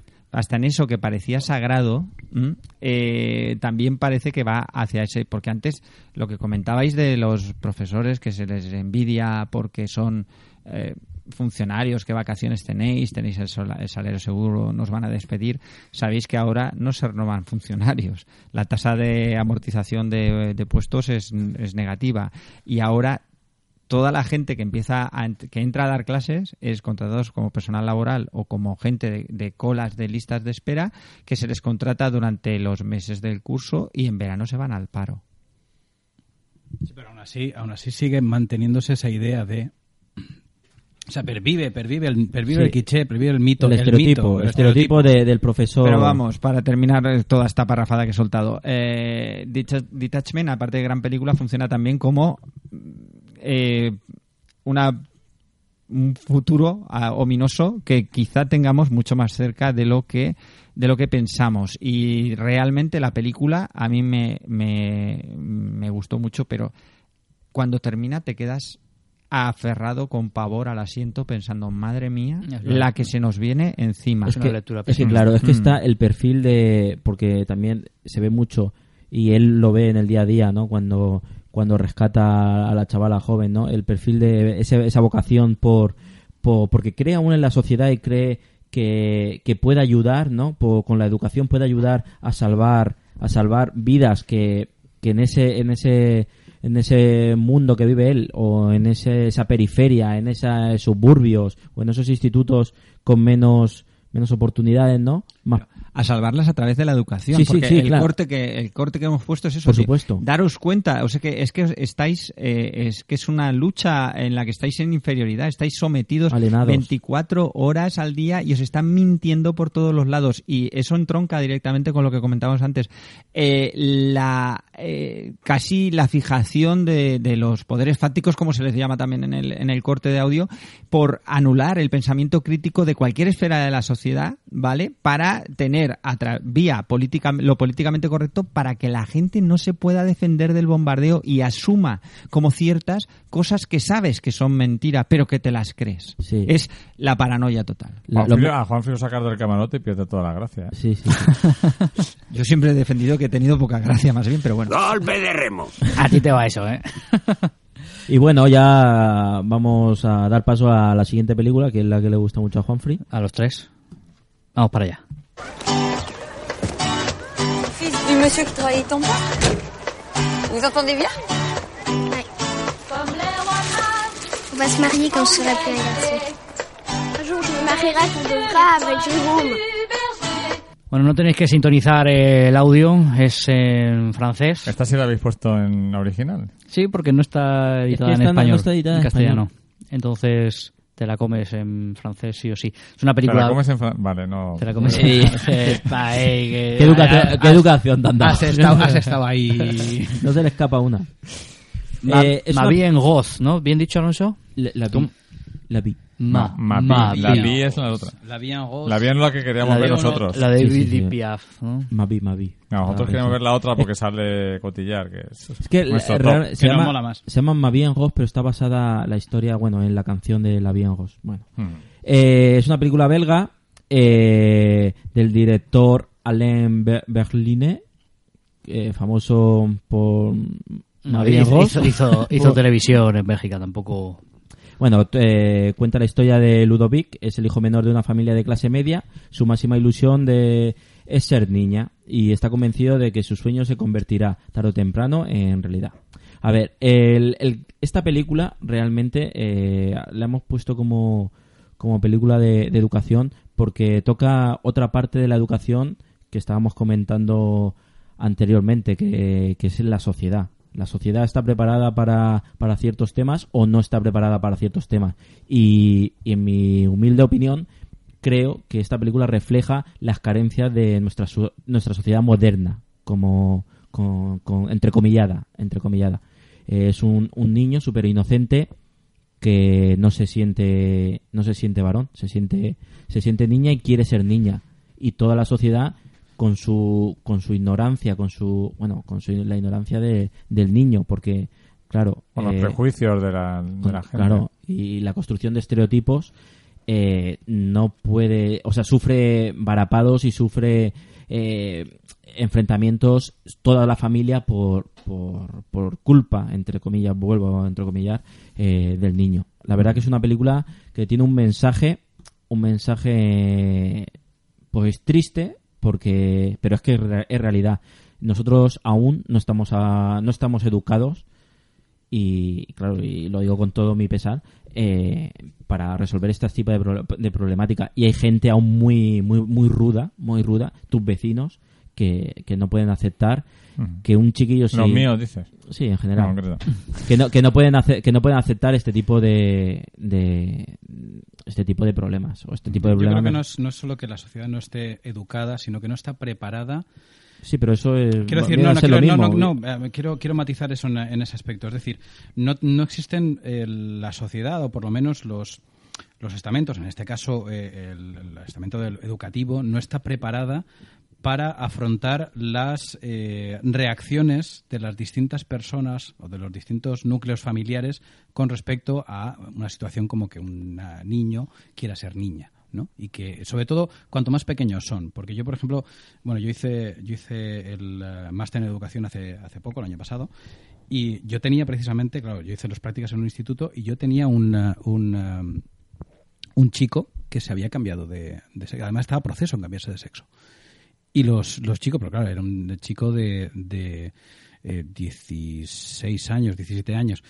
Eh, en el resto de la clase lo tomaban como algo perfectamente natural y no, no ocurría absolutamente nada. Eh, era algo que estaba allí y... También es verdad que este, estos temas son problemas de adultos, que los niños los Exacto, sue- los es suelen decir, ver... yo, yo lo que me quiero referir es que el problema no está en los niños, en realidad. El problema está en los padres. Mm. Por, Por eso me refería a que el- el, eh, no solo es una cuestión de educación, sino que la sociedad, o por lo menos los estamentos, en este caso el educativo, no está preparado para eh, eh, mediar en ese, en ese, en ese, en ese conflicto que se puede establecer entre familias que sí, que bueno, pues que lo ven como algo que chico, pues eh, lo pueden ver, son más abiertos de mente y lo pueden ver como algo natural, y sin embargo otros que son más cerrados de mente y no lo ven. Es que si reducimos el, este tipo de... Bueno, reducimos esto a, por ejemplo, a, a que un niño juegue con muñecas, simplemente que un niño juegue con, con muñecas y cómo puede ser rechazado por eso, tú imagínate... Es que todavía estamos marcados por estereotipos. Por eso, y además el cine, el cine muchas veces contribuye a... A, a, propa- ¿no? a seguir a seguir educándonos en este tipo de, de valores Y la publicidad ni te digo. bueno eh, la publicidad está muy regulada cosa que el cine no Ya, ya. Y mira, que estando regulada ya contribuye. La- una, peli- una, una- un anuncio publicitario con, con este tipo de, de estereotipos es retirado inmediatamente. Inmediatamente. De todas maneras, yo aquí quiero hacer y aquí me gusta pensar en que hay un tratamiento de choque que funciona, ¿no? Es, Golpe de remo. Es, o sea, efectivamente. Mira que voy a sacar otra vez del remo. El, no, pero a la ignorancia mm, combatirla con, con in- ignorancia, me explico. Vamos a ver. La ley de, del tabaco en los espacios públicos, ¿de acuerdo? Ah, se valía, no sé qué, no sé cuál. Señores, ya no se fuma. ¿Ha pasado algo? No ha pasado nada. ¿La gente habla del tema? No. Ya se ha olvidado. Ya está todo pasado. La ley de matrimonios homosexuales. Ah, ¿Se va a liar? ¿Ha pasado algo? No. ¿Se casan los homosexuales? Sí. ¿Y ¿Se queman las calles? No. Mm, Aquí, en este caso, yo soy partidario de lo mismo. Es decir, la gente no sabe. genera problema. No, no, la gente no sabe hasta que. O sea, se genera. El, mm, el debate es el mayor problema en este caso. No digo que no haya que debatir, ¿vale? Pero hay gente que no, que no está capacitada para debatir. Porque a la gente no le gusta que le cambien sus pilares. Decir, Pero el tema es que cuando le cambian los pilares, es decir, mm, tú hace X años veías a dos mujeres besándose en la calle y te escandalizabas. Ya, pero Pero a base de verlo, no te escandalizas, ¿de acuerdo? Vale que es una cosa, es un reduccionismo muy básico, ¿de acuerdo? Pero yo a donde, a donde voy es que si tú haces que eh, se evolucionen las normas de tal manera que la gente vea eh, con el paso del tiempo normal algo que lógicamente antes no era normal porque no se había planteado, la gente lo va a terminar o sea, aceptando, vosotros, no va a terminar vosotros quemando sois las partidarios de legislarlo, de regularlo todo. No, eh, yo quería,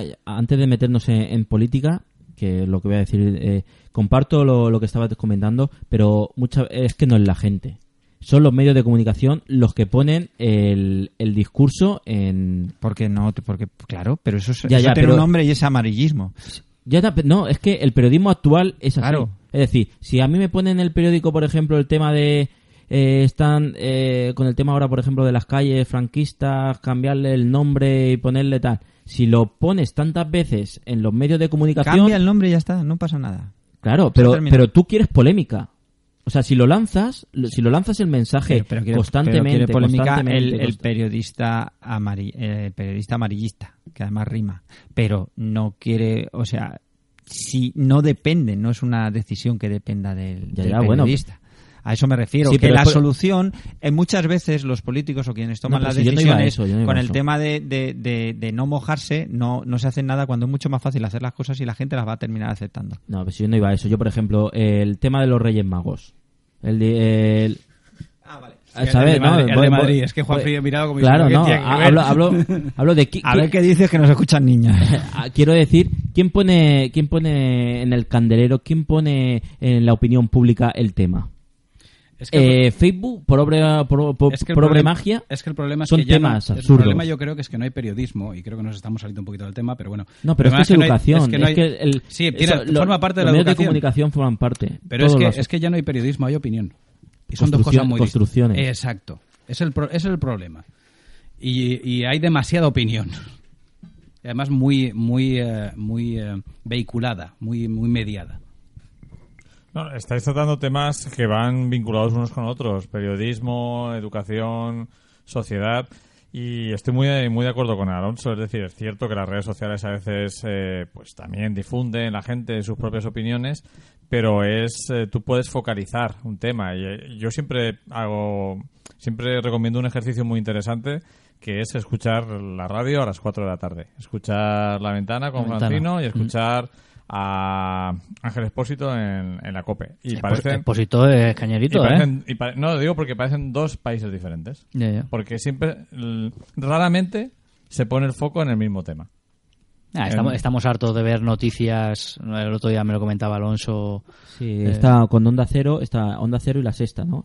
Pre- pertenece al mismo grupo editorial, a Tres Media, y claro, era eh, La Sexta a, alababa, en- entre comillas, ¿no? Eh, La gestión de Carmena la gestión de. Carmena en el ayuntamiento, ¿no? La reducción de la deuda y demás. reducción de la deuda, y, y Onda Cero hablaban de, de la multa que había sufrido el ayuntamiento por eh, el endeudamiento masivo para ayudar, bueno, el exceso de el superar el, el, el este, el endeudamiento, el límite. El límite Los grupos mediáticos tan amplios llevan a eso, a crear medios que parecen enfrentados. ¿no? Polarizar. Polarizar para, para, Para crear- captar, captar a los de un lado Todo y a los de otro. Claro, bueno, podemos ver Antena 3 y La Sexta, que pertenecen al mismo y son espectros totalmente y si, y si diferentes. ves los informativos de las dos no tienen nada que ver la única con la otra. La una con la otra. De la 1, dices. La 1 tampoco. Bueno, la 1 es que eso, eso es otra cuestión. No, no, dice de, de la 2 con, De la- con no, respecto a la 1, ¿no? No, me, me- me- refiero a Antena 3 con respecto a la sexta. Ah, Son del mismo grupo y sin embargo... Ves la los una y la otra, no la la una una y la y la otra. Ah, vale, he entendido la Es que- dos, es que. La 1 y la 2 no tienen absolutamente nada que ver porque...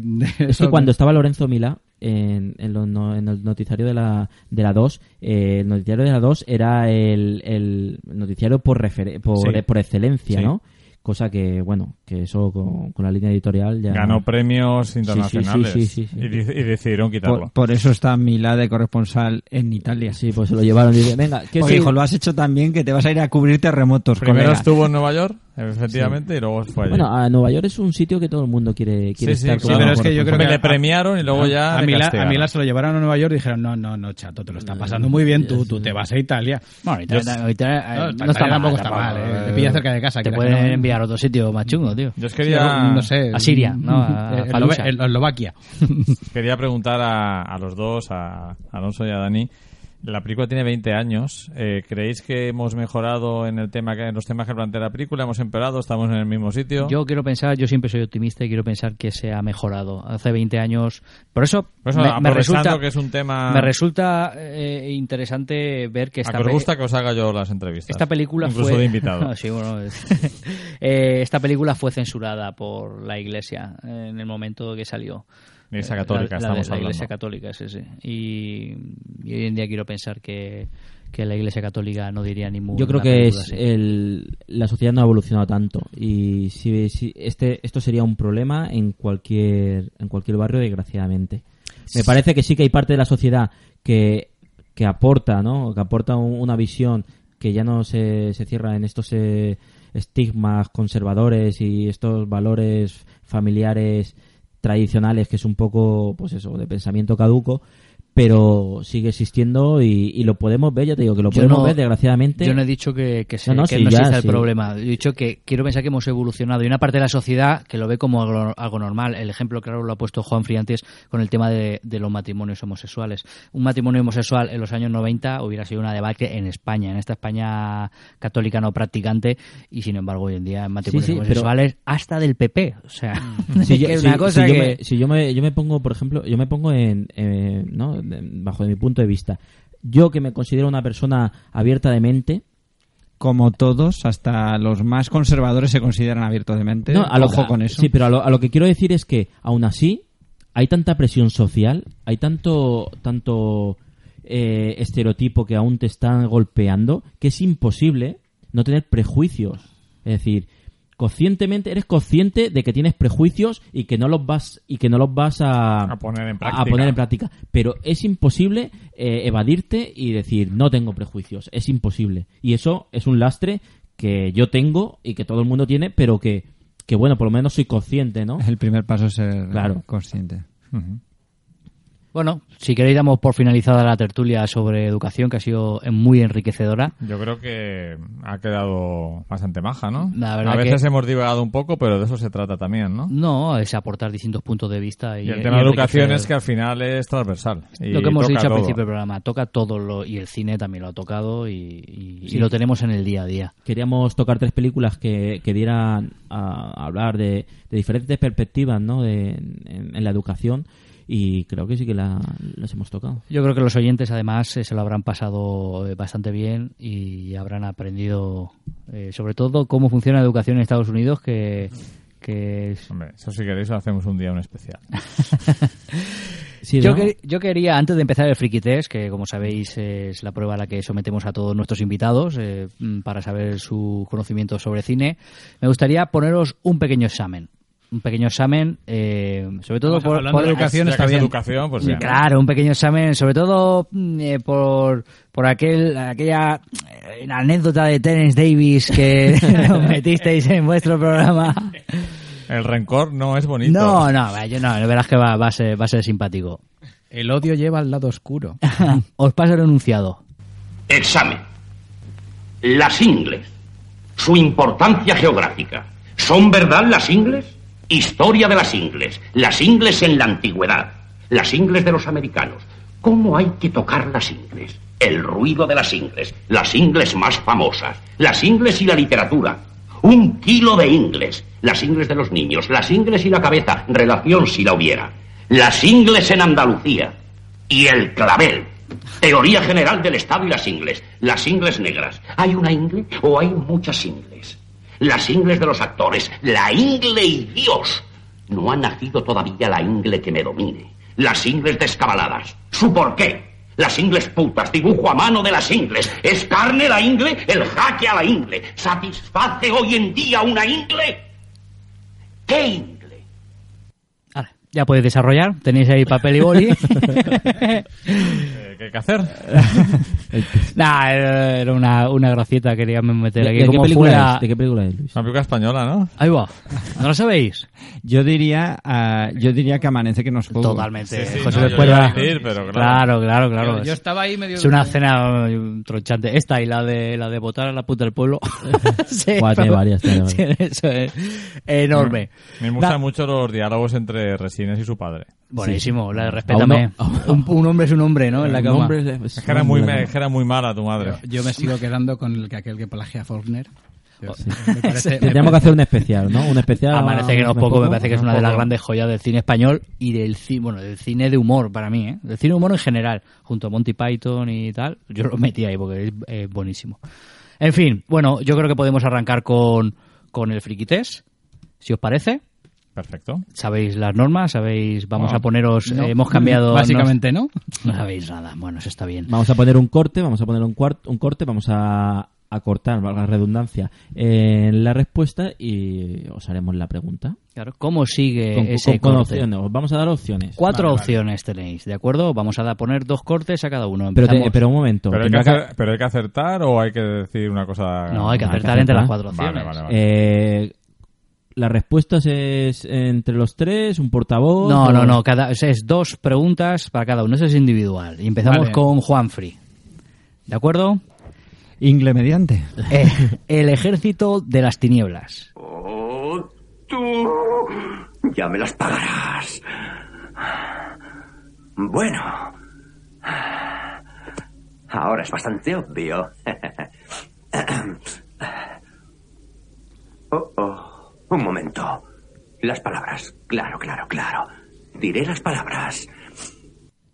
Esta es fácil. ¿Qué palabras debe decir Ash antes de coger el Necronomicon? A. ¿Es el vecino el que elige al alcalde y es el alcalde el que quiere que sean los vecinos el alcalde? B. Clatu varada nicto. C. Specto patronum. D. Cleitus parada spectror. Tal cual está la realidad de apocalíptica, sería la A, pero en realidad la respuesta es en claro homenaje a la mítica película de los años 50 de ciencia ficción. Venga, ah, La B. Bien, Hay que, hay que puntualizar. Lo que dice en realidad es Clatu Barada. Porque no se sabe la tercera. Pero son las palabras que debía de decir. Ah, que muy pesado. Se enrolla el Es tío. que tengo que tengo que ser pedante en algún momento, si no no soy yo. Eh, tío. pero la imagen de delante del Necromico diciendo es el vecino no es, mala, es, ¿eh? es la que queríamos todos No que es fuera. no es mala, ¿eh? Si la coge San Reini, te la hace. la que todos desearíamos. Pero bueno, segunda para Juanfrey, Venga. Top Secret. Y allí, croissant, soufflé, creperie. ¿Y cuál es el último miembro de la Resistencia? A. María Dolores de Cospedal. B. Tartufo. C. Richie Fintano. D. Café Olé. Estoy intentando de mezclar las tres primeras opciones muchísimo, pero, pero lo voy a dejar ahí. Eh, café olé y voy a contar una pequeña anécdota. Muy bien. Y cuento- cuento- Sí, claro. ¿Qué nivel? esto ¿Qué nivel? Es tu programa, Juan. Cuento una anécdota, ¿no? Un es que yo, de pe- yo cuando veía de, de pequeño eh, Top Secret, que además es que la, la veía mil veces, Café Olé, yo decía, no entiendo lo de café olé.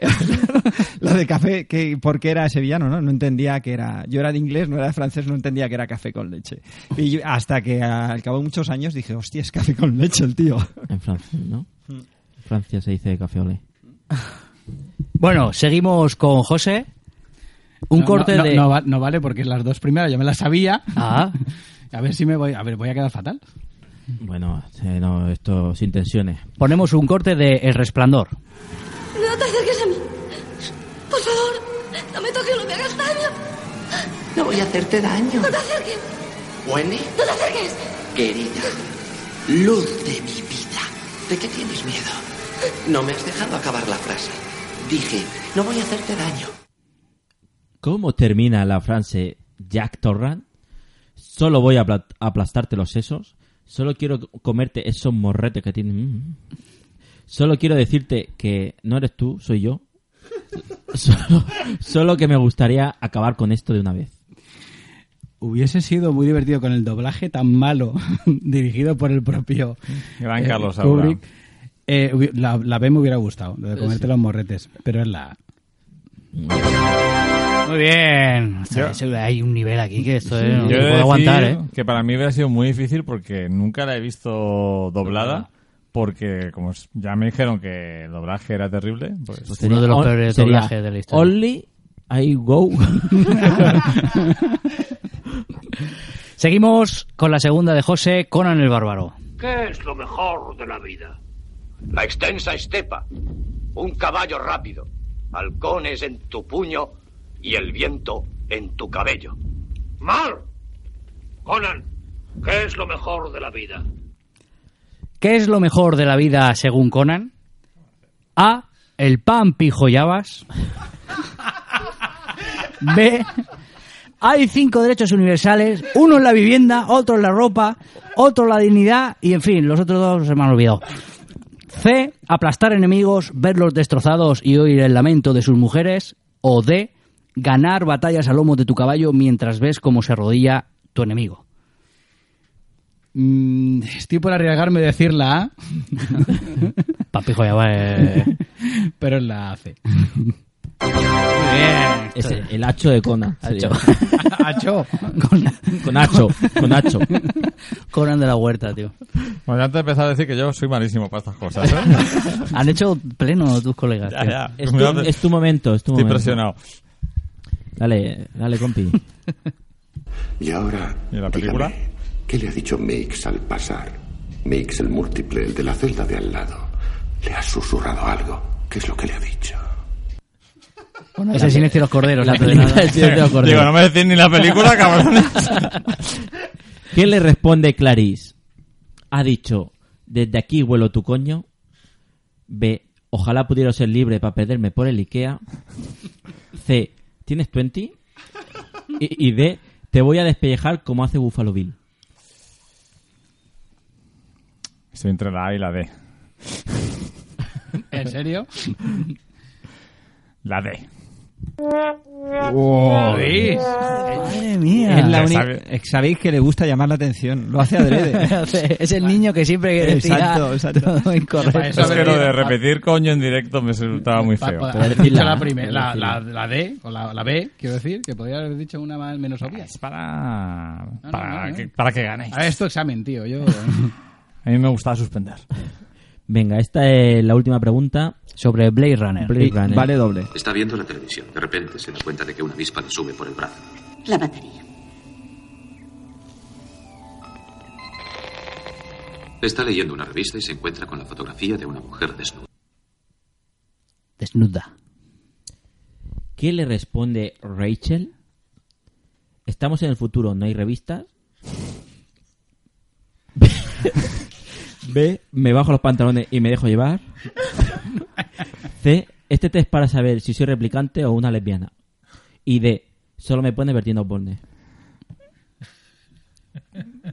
Eh, Bertino Borne es de esa época también, ¿eh? lo en esa época. Es, que, Es coetáneo, ¿eh? Pues me gusta mucho la B, pero es la C. Muy bien. Fantástico, 5 de 6. Está bien. Campeonato de los Mars. Que cuánta sabiduría y cuánta sapiencia junta, y ¿eh? saber hacer, Y saber saber hacer. hacer. ¿eh? En fin, eh, damos por terminada ya la tertulia, habéis aprobado, podéis volver cuando queráis, si, Es- os- si si os os dejáis algo. Yo solo, por un lado, he fallado para ver si no me invitabais más, pero... y por otro lado, si me dejáis meter una pequeñísima cuña... Sí, claro, hombre, pequeña, por supuesto. va- Sí, hombre, voy a apagar aquí tu micro.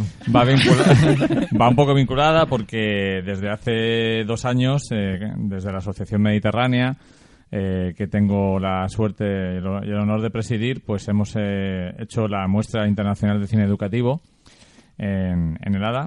eh, y ahora siempre en relación con la muestra de Valencia y la de Madrid. Y este año nos, nos inde- independizamos y hacemos un proyecto parecido que se llama Proyecta Alicante, que se va a desarrollar a finales del mes de febrero, ya os iremos informando. Y en él, pues, el objetivo fundamental es unir cine y educación, que es lo que hemos hecho aquí, eh, con, mostrando trabajos de cine vinculado a la educación de todo el mundo y trayendo charlas, talleres y, demás actividades para adolescentes y niños e intentando pues eso conseguir pues que se dignifique la educación y como vienen muchos padres que se den cuenta que los profesores pues no son gente ahí huraña y vaga que quiere fastidiar a sus hijos sino que la mayoría están muy comprometidos con, con el deseo de hacer mejores ciudadanos a sus hijos y a los que vengan después. Pues con eso nos quedamos. Pues muy interesante. Al final tenía sentido haberlos traído, Sí, ¿eh? sí, sí, he que- yo, Yo ¿por creo qué que lo me dijo- trajimos? yo creo que me dijo algo de que era profesor. Pero bueno, nos gustaría que os quedaréis a la última sección, que es el Café de Rick, donde recomendamos... eh, Pues lo ulti- sí, lo último que hayamos visto. Bueno, a nivel cultural, le- leído, libro o algo que te serie, gustaría. documental, película o cualquier historia que se os ocurra para que los oyentes tomen nota y, y se lo guarden. ¿Os parece? Me parece genial. Muy bien, vamos para ello. De todos los cafés y locales del mundo, aparece en el mío.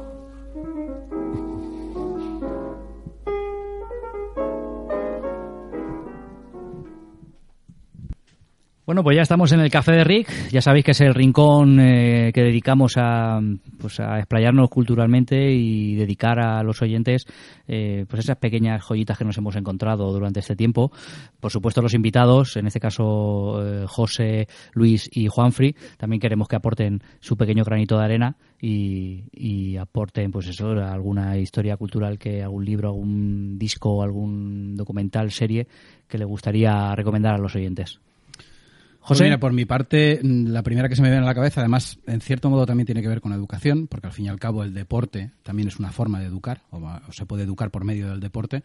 Es un documental muy interesante que se llama Red Army, que creo que es del 2015, si no recuerdo mal, que es sobre el equipo de hockey eh, eh, ruso, eh, soviético en este caso, que durante los años eh, finales de los 80, los años 80-90, pues eh, bueno, fue el que lo eh, el que dominó el, el hockey sobre hielo eh, mundial. Y eh, sobre todo habla de cómo se entrenaba ese, ese grupo de, de hombres y de cómo, mm, digamos, el sistema soviético eh, eh, educaba y, Y utilizaba disciplina castrense, ¿no? Era disciplina. militar. Es un, es un- eh, sí, además eh, brutal.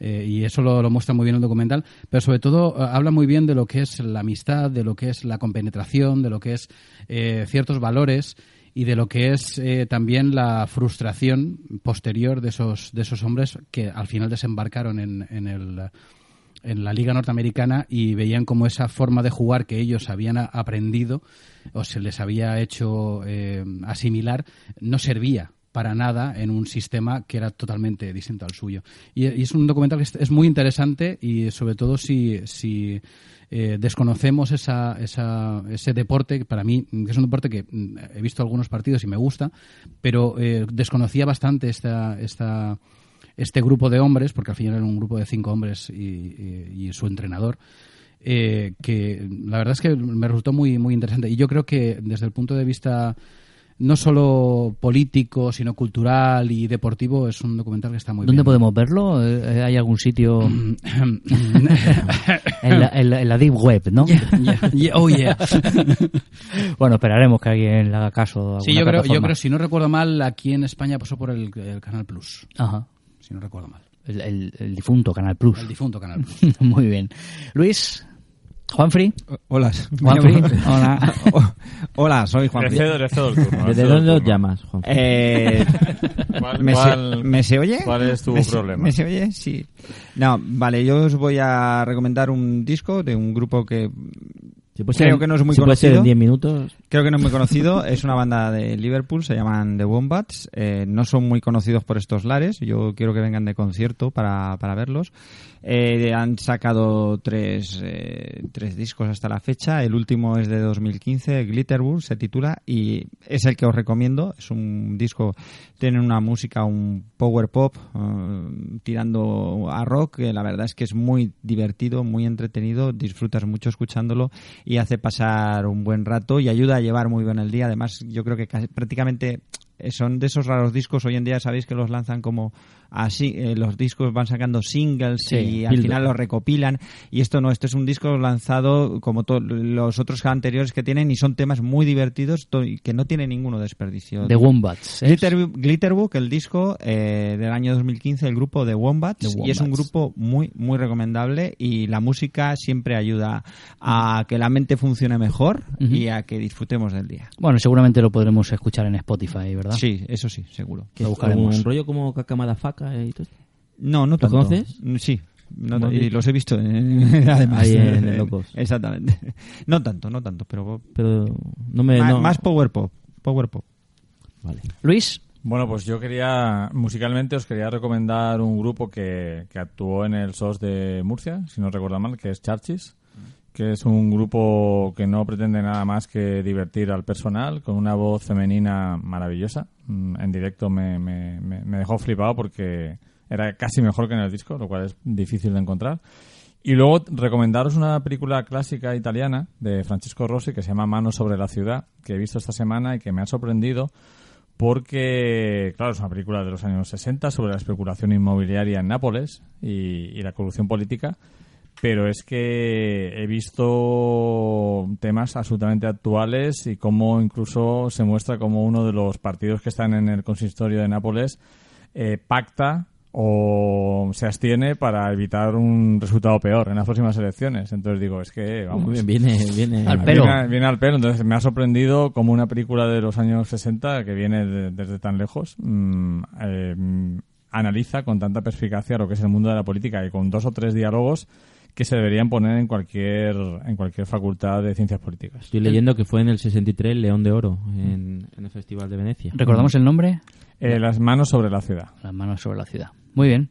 A mí me gustaría recomendar, eh, aunque suene a perogrullo, la última temporada de Black Mirror que podéis ver en, en Netflix.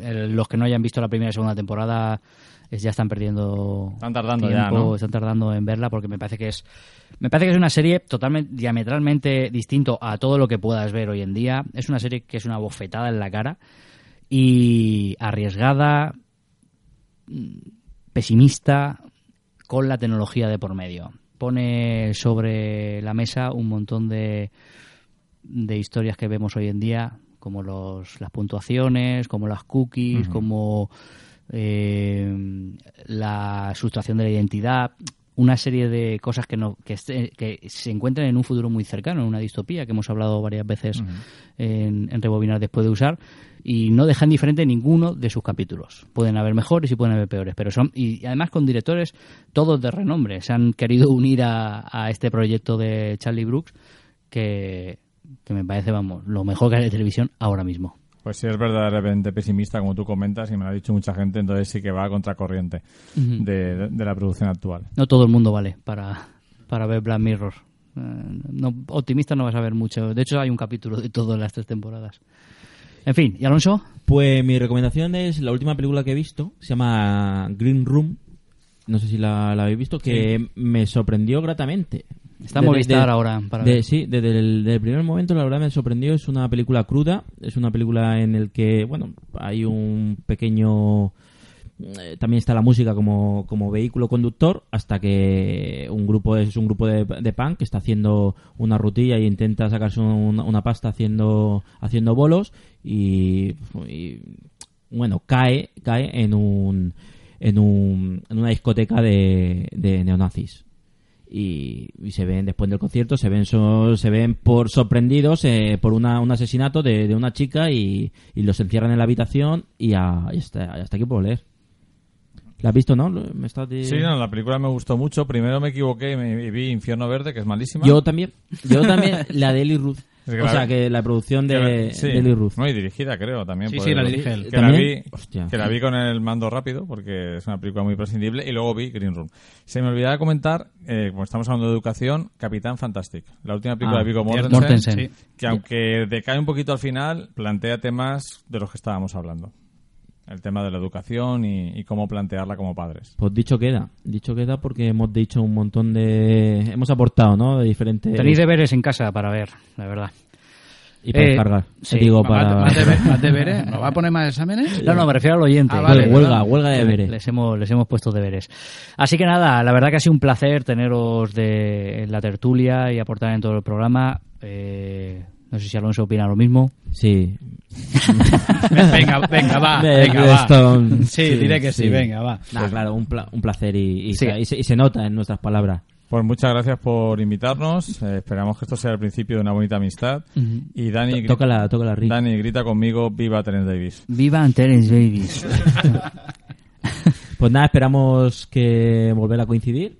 La de Ama- Amanece que no es poco no es, sería un mal re- reencuentro, no sería malo. Pero sería un especial solo con Amanece. claro, claro. Hombre, Solo, amanece que no es poco para sí. hacer un monográfico. Una bola, una bola extra, ¿no? Sí. ¿Qué opináis? ¿Cogéis el guante o no? Yo sí lo cojo. Para amanece, perfecto. Humor- Siempre y cuando vengáis al camarote también. Humor absurdo. Claro, hombre, por cuando supuesto. queráis, cuando queráis. Ujú, Muy Nos, bien. nos apuntamos. Perfecto. Pues nada, bueno, que- voy llamando a los becarios, a los costaleros, que que tienen se- faena hoy, con... van a sacar la Santa Cena de nuevo. y nada, un placer a los tres. Un saludo. Nos vemos en los podcasts. Gracias. Los podéis ver en greedy, camarote,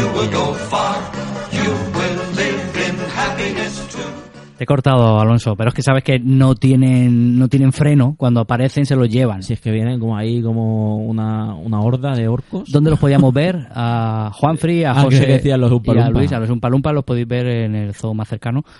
En el camarote de los más. El camarote de los más. Los podéis seguir Es en un podcast, iVoox. es sí. un podcast que, que tiene un montón, que se, bueno, es semanal y tiene, tiene un montón de, de tiempo, así que si queréis un poquito de actualidad cinematográfica que nosotros nos damos, pues ahí los tenéis. Eso es. Eh, recordamos las redes sociales y dejamos a la gente descansar. Sí, nos podéis encontrar en Rebobinar VHS en Twitter, ahí más fresquito, o en Rebobinar después de usar en Facebook Eso es. Para escucharnos eh, a través de iBox y iTunes. y iTunes. Y si nos queréis dar recomendación, que cuesta lo mismo, Eso pues también podéis. Muy bien. Nos lo hemos pasado muy bien entre todos y espero que os haya gustado a todos los oyentes.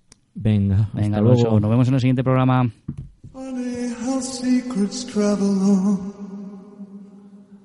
I start to believe if I were to bleed. In sky the man shaves his hands built high. Cruise me young, cruise me babe. A plan beyond, beyond, beyond.